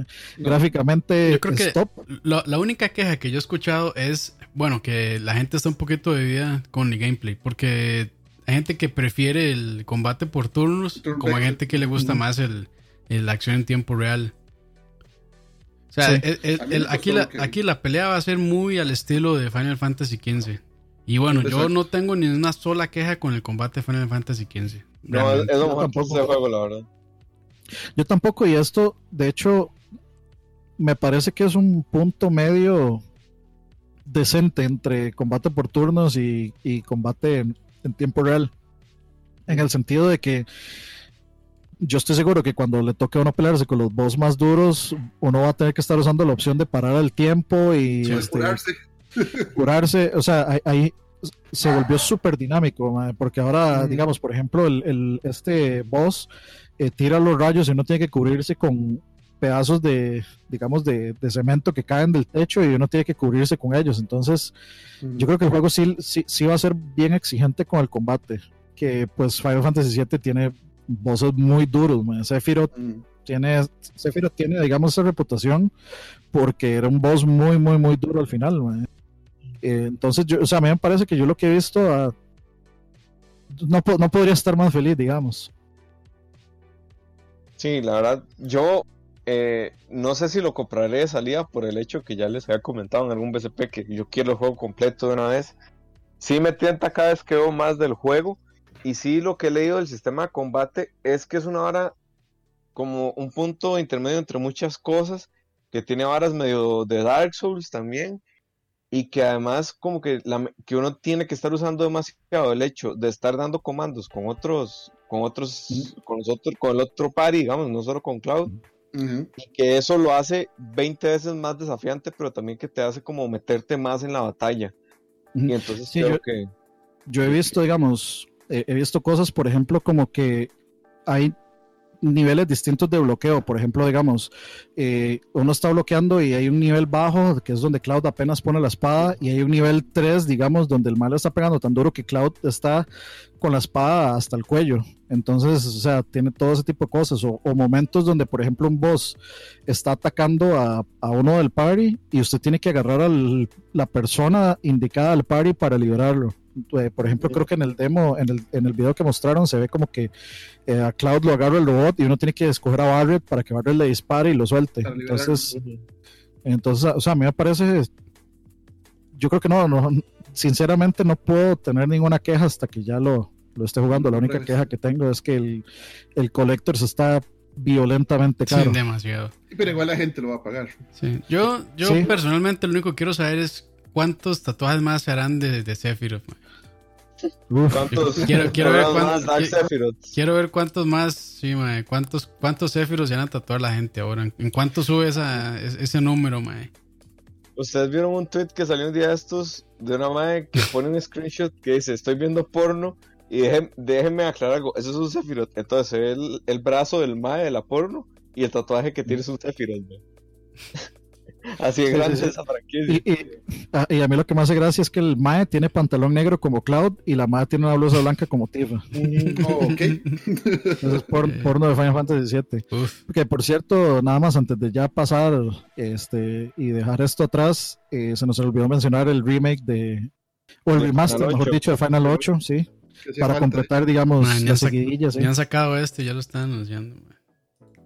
Eh, Pero eso es, un- es una retocadita, mae, No, sí, sí. apenas, o sea. Pero de bien, porque era el que faltaba. Entonces, de a los que le gusta, a mí sinceramente nunca me gustó. Es un gran juego, la verdad. A mí me gusta mucho. Sí. A mí nunca me gustó el sistema de materias que tiene. O sea, de las magias nunca me gustó, pero. eh, Pero de, sí, De ahí. es, bu- es bueno tenerlo ahí. Continuamos entonces con la última conferencia. Nintendo. Nintendo. Eh, Los Nintendos. Los Nintendo. los Nintendos. Los Nintendo. ¿Quién? Este. Todo el mundo dice que es el gran ganador Nintendo, ¿verdad? Yo lo doy como ganador. Pero ahorita voy a decir por qué criterios que lo doy como ganador. yo no sé cuál es el ganador, pero sí les voy a decir cuál es el perdedor. De fijo. Mi, bo- mi bolsillo. Sí. Puta mierda, man, qué duro. Vamos a ver. empezamos. Nintendo eh, abrió, creo que fue con Luigi's Mansion Luigi's 3. Mansion 3. Ujú. ujú. Compra fija Sí. para mí. Compra Sí, fija, sí, sí. niveles procedurales, es lo único ahí que como que no hace clic para mucha gente, Ah. pero yo... Ma, está A mí bien. se me hace interesante. Está chiva, sí, está chiva. Yo no sé si ustedes vieron el Treehouse. eh, digamos, como el multiplayer está interesante porque es como, digamos, eso es contratiempo y usted tiene que ah, como que completar un- una meta. Por ejemplo, rescatar cinco Toads. Entonces tiene que, eh, tiene que separarse en grupos y cada uno tiene que ir a buscar una cosa y llevar un Toad a una salida. Entonces tiene, tiene como un cierto elemento a Overcooked que yo creo que puede estar bien divertido para ese juego. A mí sinceramente, o sea, sinceramente yo sí le tengo como bastante expectativas a ese Luigi's Mansion. Sí, yo, yo sí, yo, yo sí voy casi que día uno, mae, con, con ese Luigi's Mansion. No, no- no va a ser no va a ser GOTY, pero yo creo que va a ser tan puede ser tan divertido como un Overcooked, digamos. Una cosa que sí, Sí. nos dice Gustavo y que no veo en la lista tampoco es que realmente se abrió con, eh, con un personaje Con nuevo Dracue. de Smash, que es el, Ujú. el héroe de, Dra- de Dragon Quest. Y como no veo nada de, de Smash en la lista, creo que podríamos hablar rapidito de, de los dos personajes que se anunciaron, ¿verdad? Ujú. Que Sí, yo- Sí. obviamente Dragon Que- el de Dragon Quest tal vez no tuvo tantísimo impacto en Estados Unidos, pero en Japón fue la locura esta vara. Mm, Sí. Y Yo, yo, yo creo que es, perdón, eh, o sea, yo, yo por supuesto que el, Dragon Quest en Japón es gigante, Ujú, ujú. pero Smash, o sea, para Ahí Smash ahí directamente, Ahí está su Goku. importa Ahí, está es- su Kokun para Smash. pero, o sea, para los que juegan Smash, el realmente importante es Banjo. Exacto. hecho, para la o gente sea, de Estados Unidos, y- o sea, es increíble la, Ay, la- fue- la gente como fue un buen- gritos. Fue un buen troll ese. Muy chiva como lo presentaron. Con, con el Este, de y, no, y, Dog Hunt. y no- y no es solo para Estados Unidos, o sea, si ustedes se fijan bien, todos los personajes que han anunciado han sido los top personajes que se habían eh, que habían salido de los ballots de, de las encuestas que hicieron. ¿Qué personajes quieren ustedes que, que salgan en Smash Bros. Wii U? Snake, este eh, bueno, Banjo era otro, King K. Rool era otro, esos son como, eran los primeros cinco, son los, son los primeros cinco. Yo Entonces, todavía no me explico es por, eh, por, qué, ma- por qué está Joker si no, no- o sea, no hay un juego nuevo de, de persona, pero ahí. no, sí hay, pero es para el, el museo. sí, Son las 5R. ¿Y eso lo consideran juego? ¿Qué hay? Varas. Sí. varas, varas, varas. Vaya, pero yo- o sea, yo A mí me no los entiendo. la verdad, pero Exacto, exacto, yo no, no los entiendo, mae. Hacen un despiche y se, salen a celebrar la fuente de la hispanidad que les dan Hyrule Warriors, Sí. pero les dan persona Musoma y se quejan, Se mae. quedan, mae, sí. Así son, así son. Sí, bueno, y yo ahí sí, digamos, el, el hecho es que yo, vamos a ver, a mí me preguntaban que por qué Banjo hizo más revuelo que cualquier otra cosa en, en, digamos, en, en, en general o, o cualquier otro anuncio. Yo creo que es que Sakurai hace muy fácil ver el hecho de hacer un diseño correcto de un personaje que respete, no solo como el origen de, de, de donde viene, sino que sea actualizado y no es tan sencillo. O sea, si ustedes recuerdan el último juego de Banjo, el diseño de ese banjo es una basura, es mierda, es, caca pura. Este banjo es como el de 6.4 en 3D bien hecho. Entonces, Bonito. el mae, el, el sí, el mae lo a hacer como si fuera muy sencillo y realmente ese brete no es nada sencillo. Y todos los diseños de Smash se ven bien. Y este Banjo se ve como si usted quisiera un juego nuevo Banjo, usted querría que se viera así. Yo, Creo Moisés, yo yo que es por que esa eso. la razón. La razón es sencilla. Rare fue parte de Nintendo, Rare ya no es parte de Nintendo, Rare volvió a Nintendo. Eso Sí, es Rare ahora es un tema Sí, que también. Exactamente. Y eso super que te ratifica la super amistad que hay entre Microsoft Sí, y, sí, sí. y Nintendo, porque para eso tuvo que venir el MAE de Microsoft y decir, sí, déjenlo usar nuestra IP. Así de sencillo. Es que, es, es que, es que, o sea, yo, yo creo que el punto es el siguiente. Smash se ha convertido en una herramienta gigantesca de marketing Sí, también. para las compañías. O sea, si usted quiere, si usted quiere ser popular, usted tiene que tener su personaje en Smash. Y en eso, en- o sea, eso, Smash ha logrado eso. O sea, básicamente Smash es el, el videojuego que contiene la cantidad de nostalgia más grande de la historia de los videojuegos. Es, eh, como, de dijo Max, eh, el de Max o sea, el mago, Max el mago. Este, no, no, eh, eh, Max, eh, Maximilian Dude es video games de video games the game. O sea, es, es un Sí, es una celebra, es una celebración de Sí. toda nuestra historia del gaming, del, del año 1 al 2019. Y Ujú. o sea, yo creo que nadie puede negar que, aunque no le gusten los fighters, mae, que hay algo muy chiva en ver esa colección. O sea, en ver que ya no hay. es- mae, para mí es como el We Are the World the Game. mae. Ujú. Es como mae, cantemos, cantemos para ser todos felices con vaya, mae, tomémonos de las manos y, y seamos sea, todos amigos. mae. Solo el material que tiene Smash de música y, y de historia de todas sus franquicias Ah, es es una sí. enciclopedia, es una enciclopedia. Aunque a mí no me gusta Smash, pero sin embargo es un juego que yo respeto mucho por eso, por el esfuerzo en ser un instrumento de recolección histórica. Y no le gusta porque es un party game, ¿verdad? No, no me gusta en- Trigger, trigger. entonces Oiga, yo- oiga, Moiso, oiga. Nada, ya estoy acostumbrado. en- entonces, sí, estamos viviendo una época de, de comunidad entre consolas. Y Exacto. básicamente Smash es la herramienta, Smash es la excusa perfecta para que usted diga, mae, o sea, para que usted meta su personaje y se haga autopublicidad en una consola que no es la suya. O sea, es una gran herramienta de marketing, porque por un lado Nintendo vende Switches y vende eh, Smash, y por otro lado usted tiene, no sé, a su mascota de su, de su compañía, y luego usted va a querer jugar el juego de la mascota de su compañía. Entonces, eh, pues, es obvio que todo el mundo quiere estar ahí. Y entre más gente hay, mejor.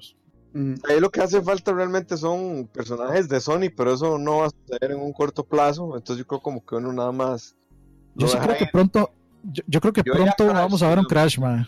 Yo, Yo- para sí, mí Crash, o si, o si no mínimo, sería, por ejemplo, eh, el Sackboy.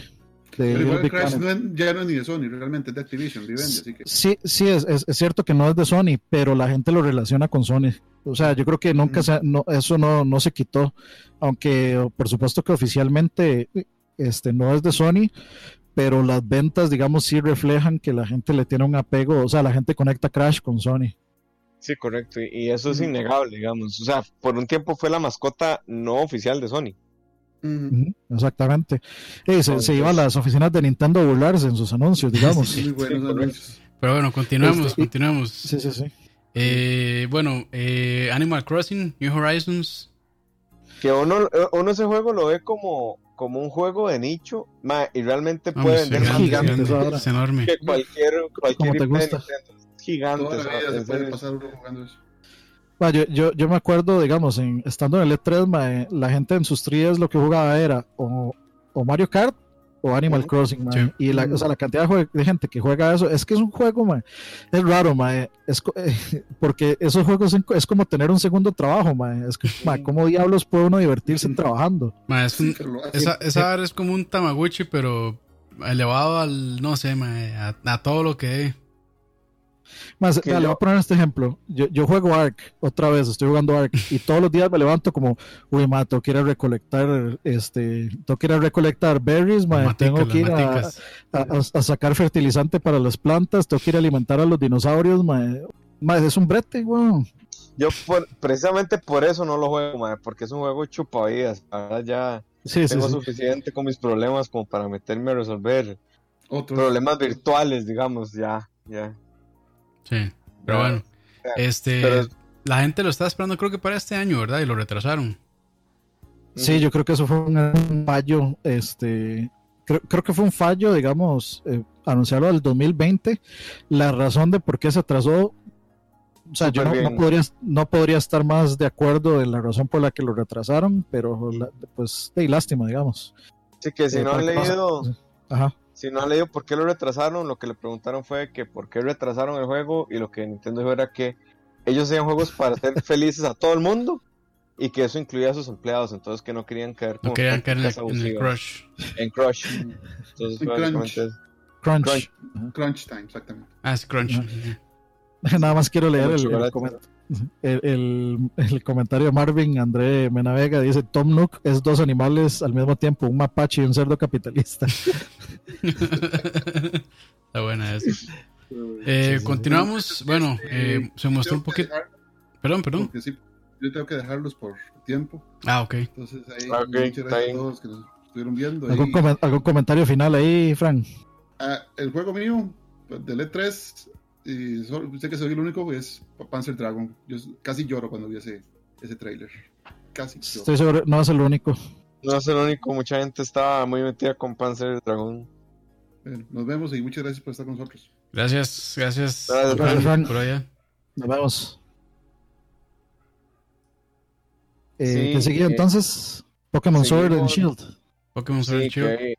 ha tenido muchos, mucho backlash por muchas cosas que yo creo que la gente es como nueva en el, en el tema de Pokémon. Ok, yo entiendo que le llueva mierda porque yo no pueda trasladar a mis Pokémon de las generaciones anteriores a esta. Eso sí está mal, eso nunca lo habían hecho. Mm. Pero lo que siempre han hecho es que no sacan a todos los Pokémon de todas las generaciones. O sea, siempre es la región más unos cuantos. Eso es norma. Lo que pasa es que ahora ni aunque querrás trasladar todos los demás, los puedes meter en el juego porque no está de ser chido, no existe. Y eso sí me parece muy mal. Pero es- Yo- yo creo- yo que- igual, pero es porque soy un fanboy. Yo creo que hay un problema de fondo ahí y es esta vara del Pokémon Bank. O sea, les co- les- le cobras a la gente plata por archivar tus, poke- tus Sí. Pokémon en un lugar. Y luego te van a decir, no, lo siento, es que no puedes usar el Pokémon que guardaste porque de, no, no lo metimos en el juego. No, y- Entonces, ¿para qué me ofreces ese servicio? Pero vieras que eso también, Pero estás- es- ese Pokémon Bank funciona, pero tiene que actualizarlo y dura mucho en actualizarse. Yo no sé cuánto tiempo duraron en poder actualizar con Sun and Moon. O sea, un tiempo ¿Qué- que, un tiempo que los Pokémon de la, de la zona, este, ¿cómo era que se llama? Alola era. Creo que sí, Alola. Alola, la- que no se. Sí, que de, no se, de Limón es, perdón. que no se puedan transferir. Entonces, eh, siempre ha funcionado, pero como que funciona a medias. Entonces, y ahora con esto todavía muchísimo más. Y bueno, también es que tienen que animar como 4 o 5 veces cada Pokémon. Y ahora con esta vara del, de esta super mega evolución, que no me acuerdo cómo se llamaba, el, El- Dynamax. el- Dynamax. tiene, tiene nombre de carro. Este, Sí, tienen sí, que sí. animarlo una vez más. Entonces, o sea, es complicado también todo ese montón de animaciones. Hay que ver, hay que ver si hay alguna, algún, alguna cuestión técnica por la que no puedan hacerla. Pero sí, ese servicio ya como que ya no tiene Yo mucho creo- sentido. Yo, yo entiendo que se toman mucho tiempo en animar, pero si dejan de sacar pinches juegos cada año y medio, o sea, es que pinches también. revisiones, mejor se enfocan en uno solo y hacen las cosas bien, porque Eso- para qué necesitamos X and Y 2 y para qué necesitamos Alola y para quienes mejor sacan este juego y, y meten todas las regiones o, o, mete- o meten el hecho de que uno pueda nada más trasladar los Pokémon de- del banco al juego. Sí, eso o, meten las regiones otras. eso o lo arreglan con una versión ultra. O como siempre, siempre que salen la, la versión, este, entre comillas, mejorada de, de cada juego. Y lo arreglan ahí. Pero bueno, hay que ver. Sí. Ya viene la, digamos, no se asusten porque no el otro año, en 2021 creería yo, viene Pokémon Sword and Shield Legacy y ahí va a venir todo el Pokédex nacional y ahí sí va a poderse trasladar los de los de Sword and Shield y ya, ma, eso es lo que va a pasar porque esa es siempre la que la que aplica de Pokémon Company, o sea, siempre Sí. se culean a todo mundo así Y lo que pasa es que si usted realmente no quiere apoyar esas prácticas, no consuma Pokémon. Lo malo es que sí Yo vende. no puedo decir eso. Ah, sí, exacto. O sea, ese, ese Pokémon va a venderle a Nintendo unos 10 millones de Switch, tal vez. O sea, es una estupidez lo que va a vender. De hecho, ahí- bueno, ahí tenemos a Wesley, que Wesley es uber fan de, de Pokémon y de hecho él, él pa- él pagó el Pokébank y, y lo que dice es lo siguiente. Más sí, manda huevo con Pokémon, ya estaba el Pokébank y tras de eso van a sacar el Pokémon Home, que va a ser lo mismo que el, que el Pokébank para unirlo con los celulares y el Pokémon Go. Yo lo que, yo lo que siento sinceramente es que lo que debería hacer es, es lo siguiente. Yo no sé si Pokémon Home va a ser de paga o no. Eh, lo que sí sé es que, digamos, el Pokémon Bank debería estar incluido dentro de la suscripción de, de Nintendo Online Sí. para, eh, para Sí. justificar un poco esos 20 dólares que se va a pagar por año y, y demás. Yo, creo, yo siento que debería estar ahí, digamos. Eso sería buena decisión. Pero bueno, Y eso- seguimos. es otro tema así completamente aparte. Eh, Link's Awakening. Ya tenemos fecha de lanzamiento, septiembre Que 2019. yo ahí, ahí un comentario al margen de la conferencia, me cago en Nintendo cómo sacó la Limited Edition solo en Europa, esa en específico, la que viene con el Steelbook No, no. de Game Boy Advance, Ma, es eh, que- Game Boy. Es que yo no sé por qué. Welcome Nintendo. Yo no sé por qué Nintendo ya no unifica toda esa vara, mae. O sea, Nintendo siempre es Sí. Japón, Europa y América. Y América siempre aquí tienen las peores versiones. Siempre. Sí, las versiones más culeras, diría Roman. O sea, y, y no, y no está tan fea, pero claramente está mucho mejor la europea. Por mucho. Por muchísimo. Lo mismo, hicieron con, lo mismo hicieron con el Samus Returns. La, Sí. la versión que tenía más vara la vendieron solo en Europa. Y en cantidades ridículas, porque, o sea, no duró nada y ya, ya lo están revendiendo en 300 dólares. Yo, yo no digamos, entiendo cómo 300 Moisés le cuadra tanto Nintendo, mae. No jodas. Yo, ya yo fuera fan de Nintendo me se- estaría cagando, mae. No, porque es que el problema es que hacen buenos juegos. Es Lo es que mae. no quieren mi dinero. Sí, es, es, es eso, mae. Sí, porque si lo sa- sacan, eso, yo no sé qué tanta. ¿Por qué tan. O sea, no, ¿por qué no pueden sacar la misma puta versión para todo lado, mae? No sé qué tanto Sí, les cuesta, mae. O sea, no sé, mae, esto es la misma puta empresa. y No sé por qué no se hablan entre ellos y dicen, mae, bueno, vamos a sacar esta. Ah, mira, esa está muy bonita. Y saquémosla en todo lado. Punto. Y, saque- Sí, y saquemos, saquemos más de 400. Y saquemos más de O sea, que 400 se- copias, sí. sí, exacto. Este, sí. y digamos, mi opinión al respecto es. La, otra vez me voy a ir a bañarme después de esto, lo que dice Gustavo. Eh, me hubiera gustado con otro arte, pero aún así creo que lo voy a comprar. Yo, mi respuesta es: eh, no me gusta el arte mucho, pero, Pero igual tiene- lo voy a comprar. Pero tiene Es de mis razón. juegos favoritos. Sí, es Ah, de, yo es de sí mis juegos favoritos y me, impo- y, y me interesa mucho esto del Dungeon Builder. Sí, sí, está muy bonito eso. Sí. Muy, muy Yo interesante. sí amo ese arte, la verdad. Sí me gustó. Sí. Pero bueno, ya, Pero fecha de salida. Y se- se- a, mí, a mí sí me gusta ese juego, me gusta cómo se ve. Sí. Me gusta 20 de este, este efecto como desenfoque bokeh que tiene. Está, me, me gusta, me gusta. Para ver qué más. Eh, ¿Qué ven ahí interesante ustedes?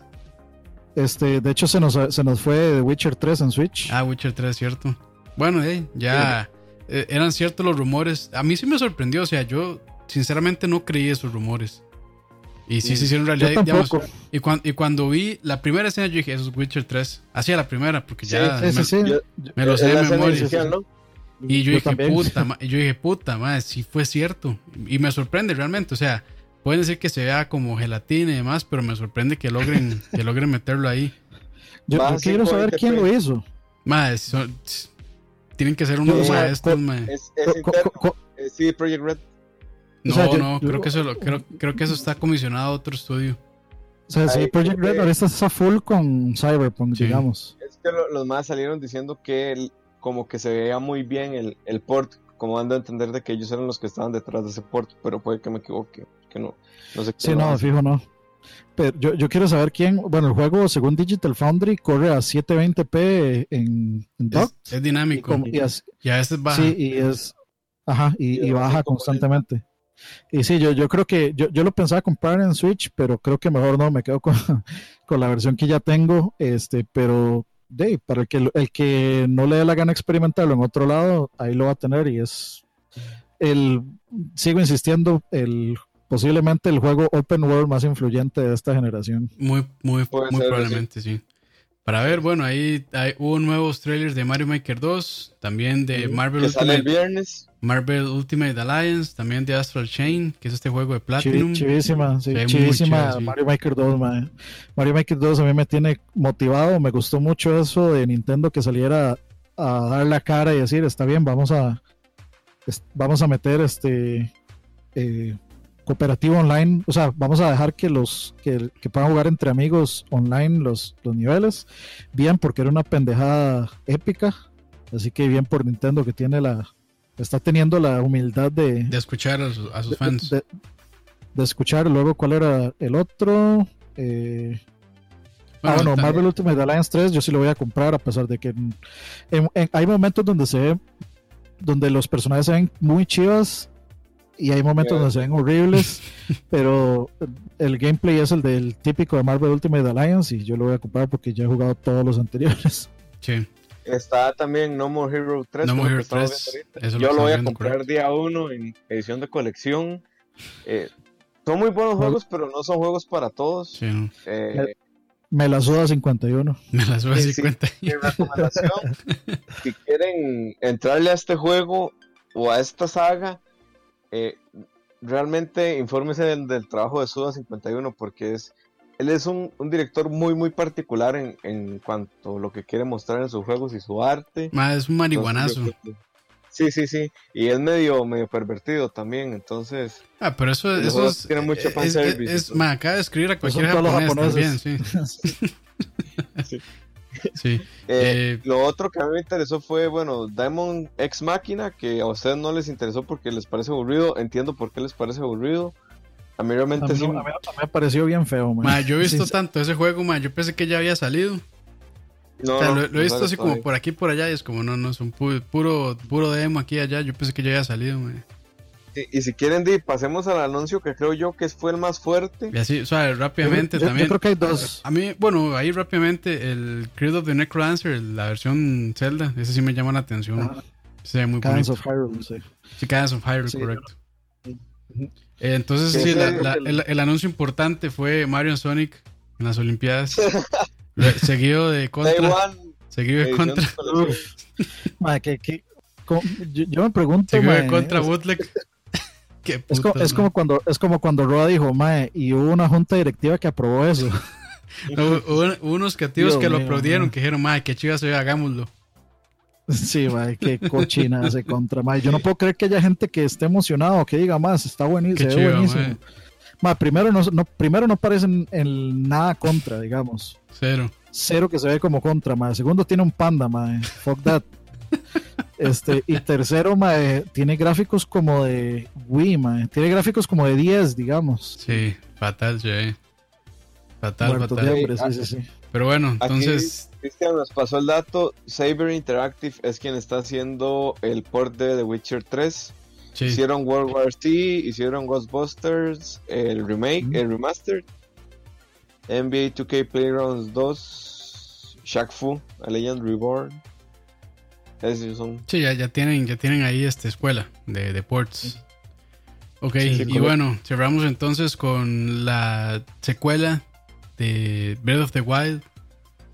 Que ya está en, Que ya está en producción. Antes de eso, antes de eso nada más mencionar el de el remake de Panzer Dragon que ah, sí, sí, el que ya lo había, lo había hecho Frank. Creo- lo había hecho muy feliz. sí, yo sí, yo creo que esa es la esa es la sor- de las sorpresas más grandes, o sea, para para un gamer de muy vieja escuela y, Sí. y muy metido, y algún ceguero es- así de corazón.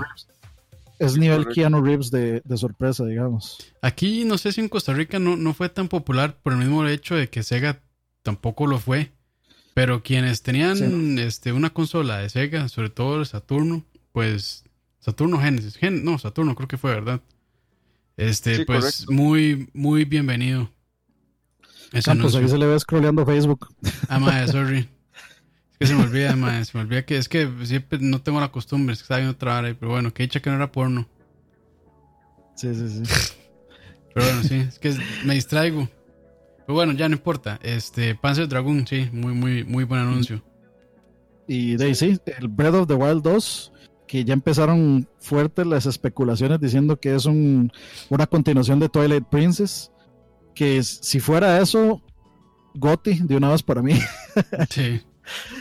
O sea, yo, yo sí, Sí, yo, yo, yo, yo- yo después, yo después de Breath of the Wild, mis expectativas por una secuela son muy altas. El juego es muy bueno, pero siento que las carencias son muy fácilmente corregibles en una secuela, que es Sí. una mucho mejor historia y todo y, y más cosas que hacer. Que no sea solo caminar y, subirse aquí y encontrar 900 Koroks que le dan nada. O sea, yo sí espero más cosas interesantes que hacer, aunque de, sean cuestos, sea lo, sea lo que sea que sea, sí espero más cosas. Y si tiene que ver con el Lord de Twilight, que es mi Zelda 3D favorito, pues yo ya voy como 80% sold en eso. Sí, sí. Yo, vamos a ver. Creo que el final de Breath of the Wild lo dejaron así al propio para esto de la secuela. Me sorprende que sea una secuela directa, además. Porque eso fue lo que Sí, es dijeron. muy poco común. Sí, o sea, en Zelda yo no. ¿Ustedes recuerdan algún Zelda que sea así secuela directa, terminando uno y, y el siguiente año es secuela de- del, del siguiente? De, yo no recuerdo. este, es Casi, que Mayoras- casi, casi que termina. ma- eh, empieza donde termina el Ocarina. Ah, Y a, a ver, es que, si a ver, es que sí hay, pero- sí hay, pero no, no necesariamente, o sea, es que Mayoras, O sea, la, la conexión. no sé, no la, sé si- sí, no, la conexión entre Ocarina y Mayoras no es tan eh, tangible. No, Yo no creo es- que sí. no es tan clara. Yo, yo creo que sí, pero creo que el anuncio de Mayoras no fue tan grande. O sea, yo no siento que la recepción fuera así como, wow, Mayoras y no sé qué. Sí. Aunque para muchos Mayoras es el mejor juego de Zelda que se ha hecho, digamos. Pero yo, no, Sí, yo nunca sentí que la recepción de Mayoras fuera una vara increíble. Este, de hecho, yo siento que hubo mucho más hype cuando se anunció, bueno, cuando salió el demo de Zelda en GameCube.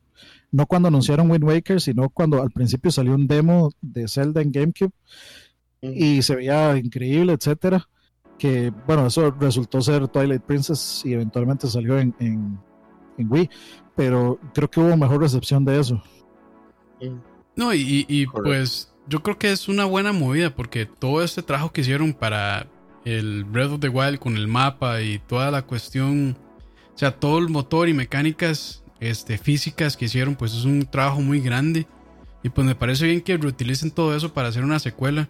Y ojalá que, bueno, A que, el- que lo expandan raro, muchísimo más. Sí, A mí- a- ¿Sabe qué me parece raro? Que se, o sea, sentir que va a ser exactamente el mismo mapa, digamos. Sí, O sea, es que para, para mí va a ser como, "Ma, es que ya yo, ya yo me conozco todo esto. más chido. Quiero, qui- quiero realmente volver a andar por este exactamente mismo lugar Deme otra cinco, vez deme cinco. otras yo cosas. sí. Yo sí, Ma, la yo, yo- yo- yo- yo no, yo sé. es que no, mae, a pesar de que uno sienta que lo conoce, digamos, yo ya lo estoy jugando por segunda vez, el Breath of the Wild. Mae, y ahí, Sí, yo también. y aunque mae, y, y aunque primero le metí 200 horas en el Switch, mae, ahora que lo estoy jugando en Semu, hay varas. O sea, tampoco voy a decir como que, uy, mae, lo estoy redescubriendo, ¿no? Pero hay varas nuevas que yo no había visto, mae. Entonces, digamos que el mapa todavía tiene para mí, una persona que ya tiene más de 200 horas en el juego, todavía sigo viendo cosas nuevas. A pesar de que la gente dice, ay, que el mapa es muy vacío y no sé qué, yo sigo viendo cosas nuevas y detalles muy chivas. Entonces, a mí no me parece mal que reutilicen el mapa, pero sí me gustaría que hagan ciertos cambios o que... Aunque bueno, si es una secuela directa, pues tampoco tendría mucho sentido que el mapa cambie radicalmente. Porque, de, no sé, tal creo- vez sea un, uno o menos de un año después, digamos, en la historia de Mm. lo que está pasando. Entonces, el mundo no debería cambiar tan radicalmente. Pero bueno, eh, a, a mí, sinceramente, sí me emociona el hecho de volver a visitar este Hyrule. Pero bueno, hay que ver, hay que ver qué hacen. Yo aquí lo que creo es que van a expandir el mapa hacia arriba o hacia abajo. Digamos, e- en ese trailer que presenta como que Eso se abre el ser. suelo, Sí, se como suelo, cavernas. se ajá, como cavernas, pero también se ve que sale una torre hacia arriba. Entonces pienso en Skyward Sword y pienso en algo como algún tipo de inframundo, no sé. Entonces creo que ahí hacia esas direcciones es que lo van a expandir. O sea, vas a tener todo el mapa que ya tenías, pero además vas a tener algo igual de grande arriba o algo igual de grande abajo o los dos, lo que no creo sí, que es- pasa. Ya Eso tiene- mucho. Eso estaría muy interesante. Digamos que creo que irían por ahí, o al menos yo, eso es lo que me dice el, el lenguaje del, del, del trailer. Y ustedes, entonces va a ser, ¿y ¿Y ustedes qué creen que este ya se me olvidó la pregunta, sorry, más sigue, ahorita les pregunto. No, eh, digamos, es, es, lo que dice Frank Quiroz y, y no sé, no, no se me vayan a, este, a triggerear por, el, por la comparación al ejemplo. Eh, pero dice Frank Quiroz que le haga un Fortnite al mapa, que pase algo que cambie una parte del mapa. Eso es lo que a mí me gustaría, o sea, que pasen cosas. Ojalá, o sea, digamos, a, a mí, no, no, no, es que lo voy a pedir, pero me parecería chivísima que pasen cosas en tiempo real. Uh -huh.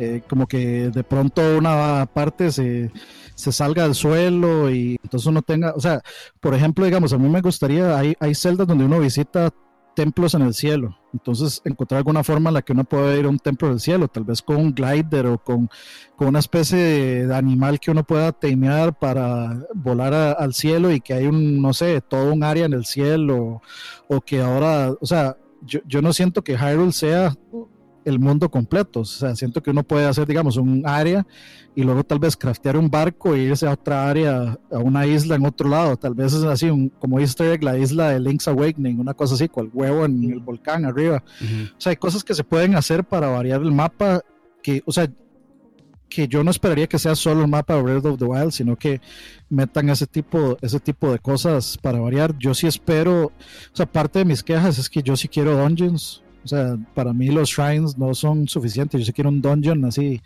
Dungeon con la idea de los, de los shrines. O sea, que me, que me obligue a mí a pensar y, a, y que me obligue, digamos, a resolver las cosas de forma interesante y que todos podamos resolver las cosas de diferentes formas como funcionan los shrines, pero me gustaría más un, un lugar con una temática interesante donde haya algo que yo tenga que, que, tomar, o sea, que empiecen a incorporar cosas de los viejos celdas que siempre han funcionado y que, y que son interesantes, que son divertidas.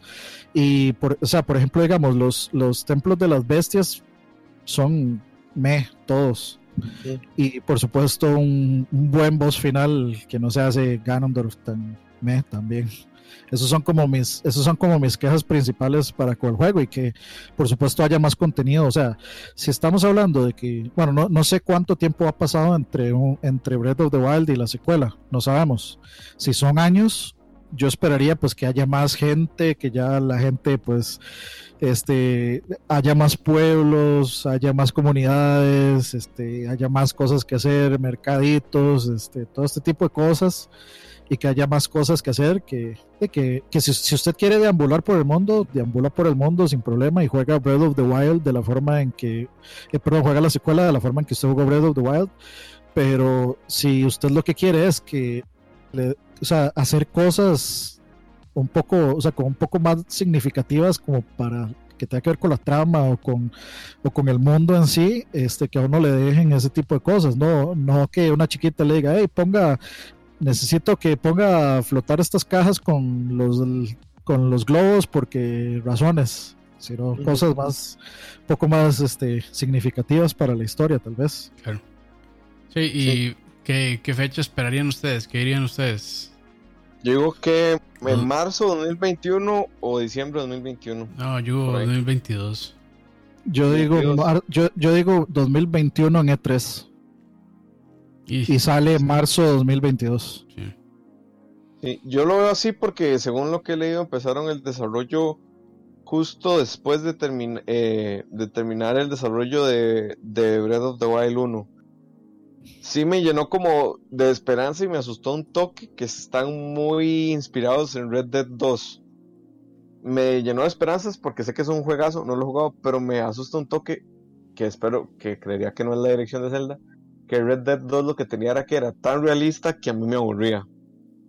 O sea, esas animaciones de 12 segundos de bajarse del caballo, me, o sea, a mí eso me pierde, digamos. O el hecho de andar buscando por, por cada, cada gaveta de cada puto mueble que hay en una casa, eso a mí me, me pierde. Entonces, quiero ver qué van a hacer con esa inspiración, me parece chiva, la verdad. No, o sea, es lo único, pero yo creo que 2021 es una buena fecha. A ver, yo, yo que he sido el más, el, el que más tibio, a, a, aún más, a, digamos, sí, el que más tibio recibió Breath of the Wild cuando salió, este, creo que fue a Onoma, a decir, este es el Zelda más oscuro que, que hemos hecho, que vamos a hacer, ya tiene mi atención ahí. O sea, para mí que dijeran secuela de Breath of the Wild y ese cinemita no significó mucho, porque realmente o sea, un, un, juego de Zelda nuevo es de esperarse. O sea, para mí no es como nada. Sí, sí hicieron las de Sony, de, de tirar humo para que la gente se emocione desde este momento hasta el momento en que salga.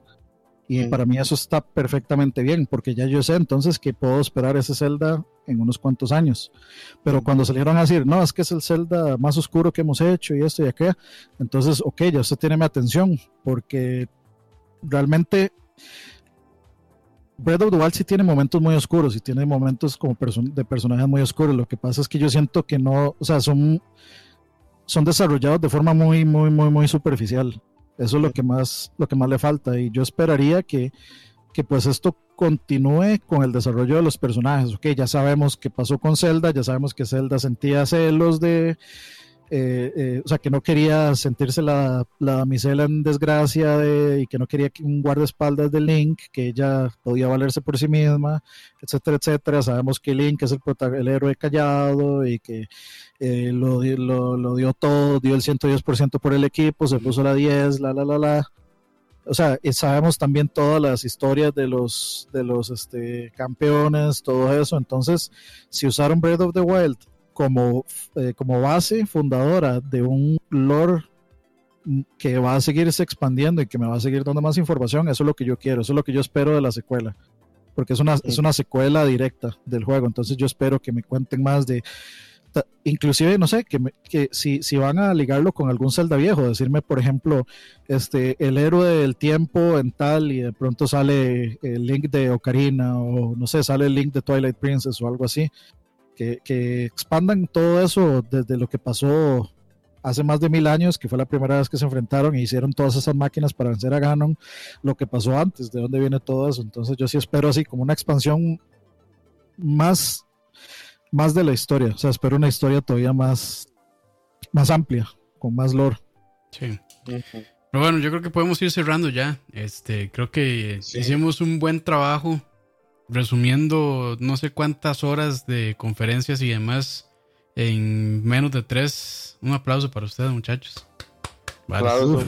Este, no, no, y muchas gracias a todas las personas que nos estuvieron acompañando ahí. Gracias ahí por eh, apoyarnos y por estar comentando. Muy buenos aportes. Y recuerden, si quieren pegarse la entrada doble para el Camin, que va a ser en julio de este año, eh, una vez que quede este video ya publicado y listo, comenten en YouTube.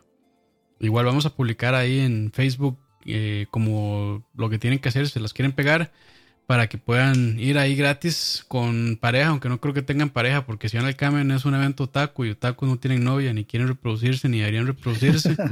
Entonces, bueno. feo y huelen feo además, entonces ya saben. este, y no, gracias también a Moiso y a Dani, bueno, y Frank que ya se tuvo que retirar por, por acompañarnos acá. Este, sí, muchas gracias a todos que se, que se quedaron por ahí. Lo dimos gracias todo. A Moiso también. Lo dimos todo. Lo dimos todo. Estoy a punto de morirme porque no he cenado, entonces me estoy palmando el hambre. Pero bueno. No, no, buenas noches. Buenas noches ahí. Después también, este, para quienes lo descarguen en Spotify o en iTunes o en cualquier aplicación de podcast, también muchísimas gracias eh, y recuerden, todo está en la-podcast.com y por aquí también. Creo que Dani de vez en cuando va a streamear por Twitch cuando, cuando quiera poner plancheta para que no se ponga YouTube en bares. Entonces, sí, la verdad está, muy cómodo, está muy cómodo streamear con música en Twitch. Entonces, por ahí estén atentos a Facebook siempre. Eh, sea quien sea que vaya a hacer algo, eh, le va a llegar la notificación en Facebook o por YouTube. Y de, si no, se, eh, busquen Living and Gaming CR, todo pegado este, en Twitch, y ahí van a encontrar el canal de los otros en caso de que quieran eh, suscribirse también. Listo, listo. Bueno, que la pasen muy bien y muchas gracias por allá. Nos vemos, muchachos. Chao.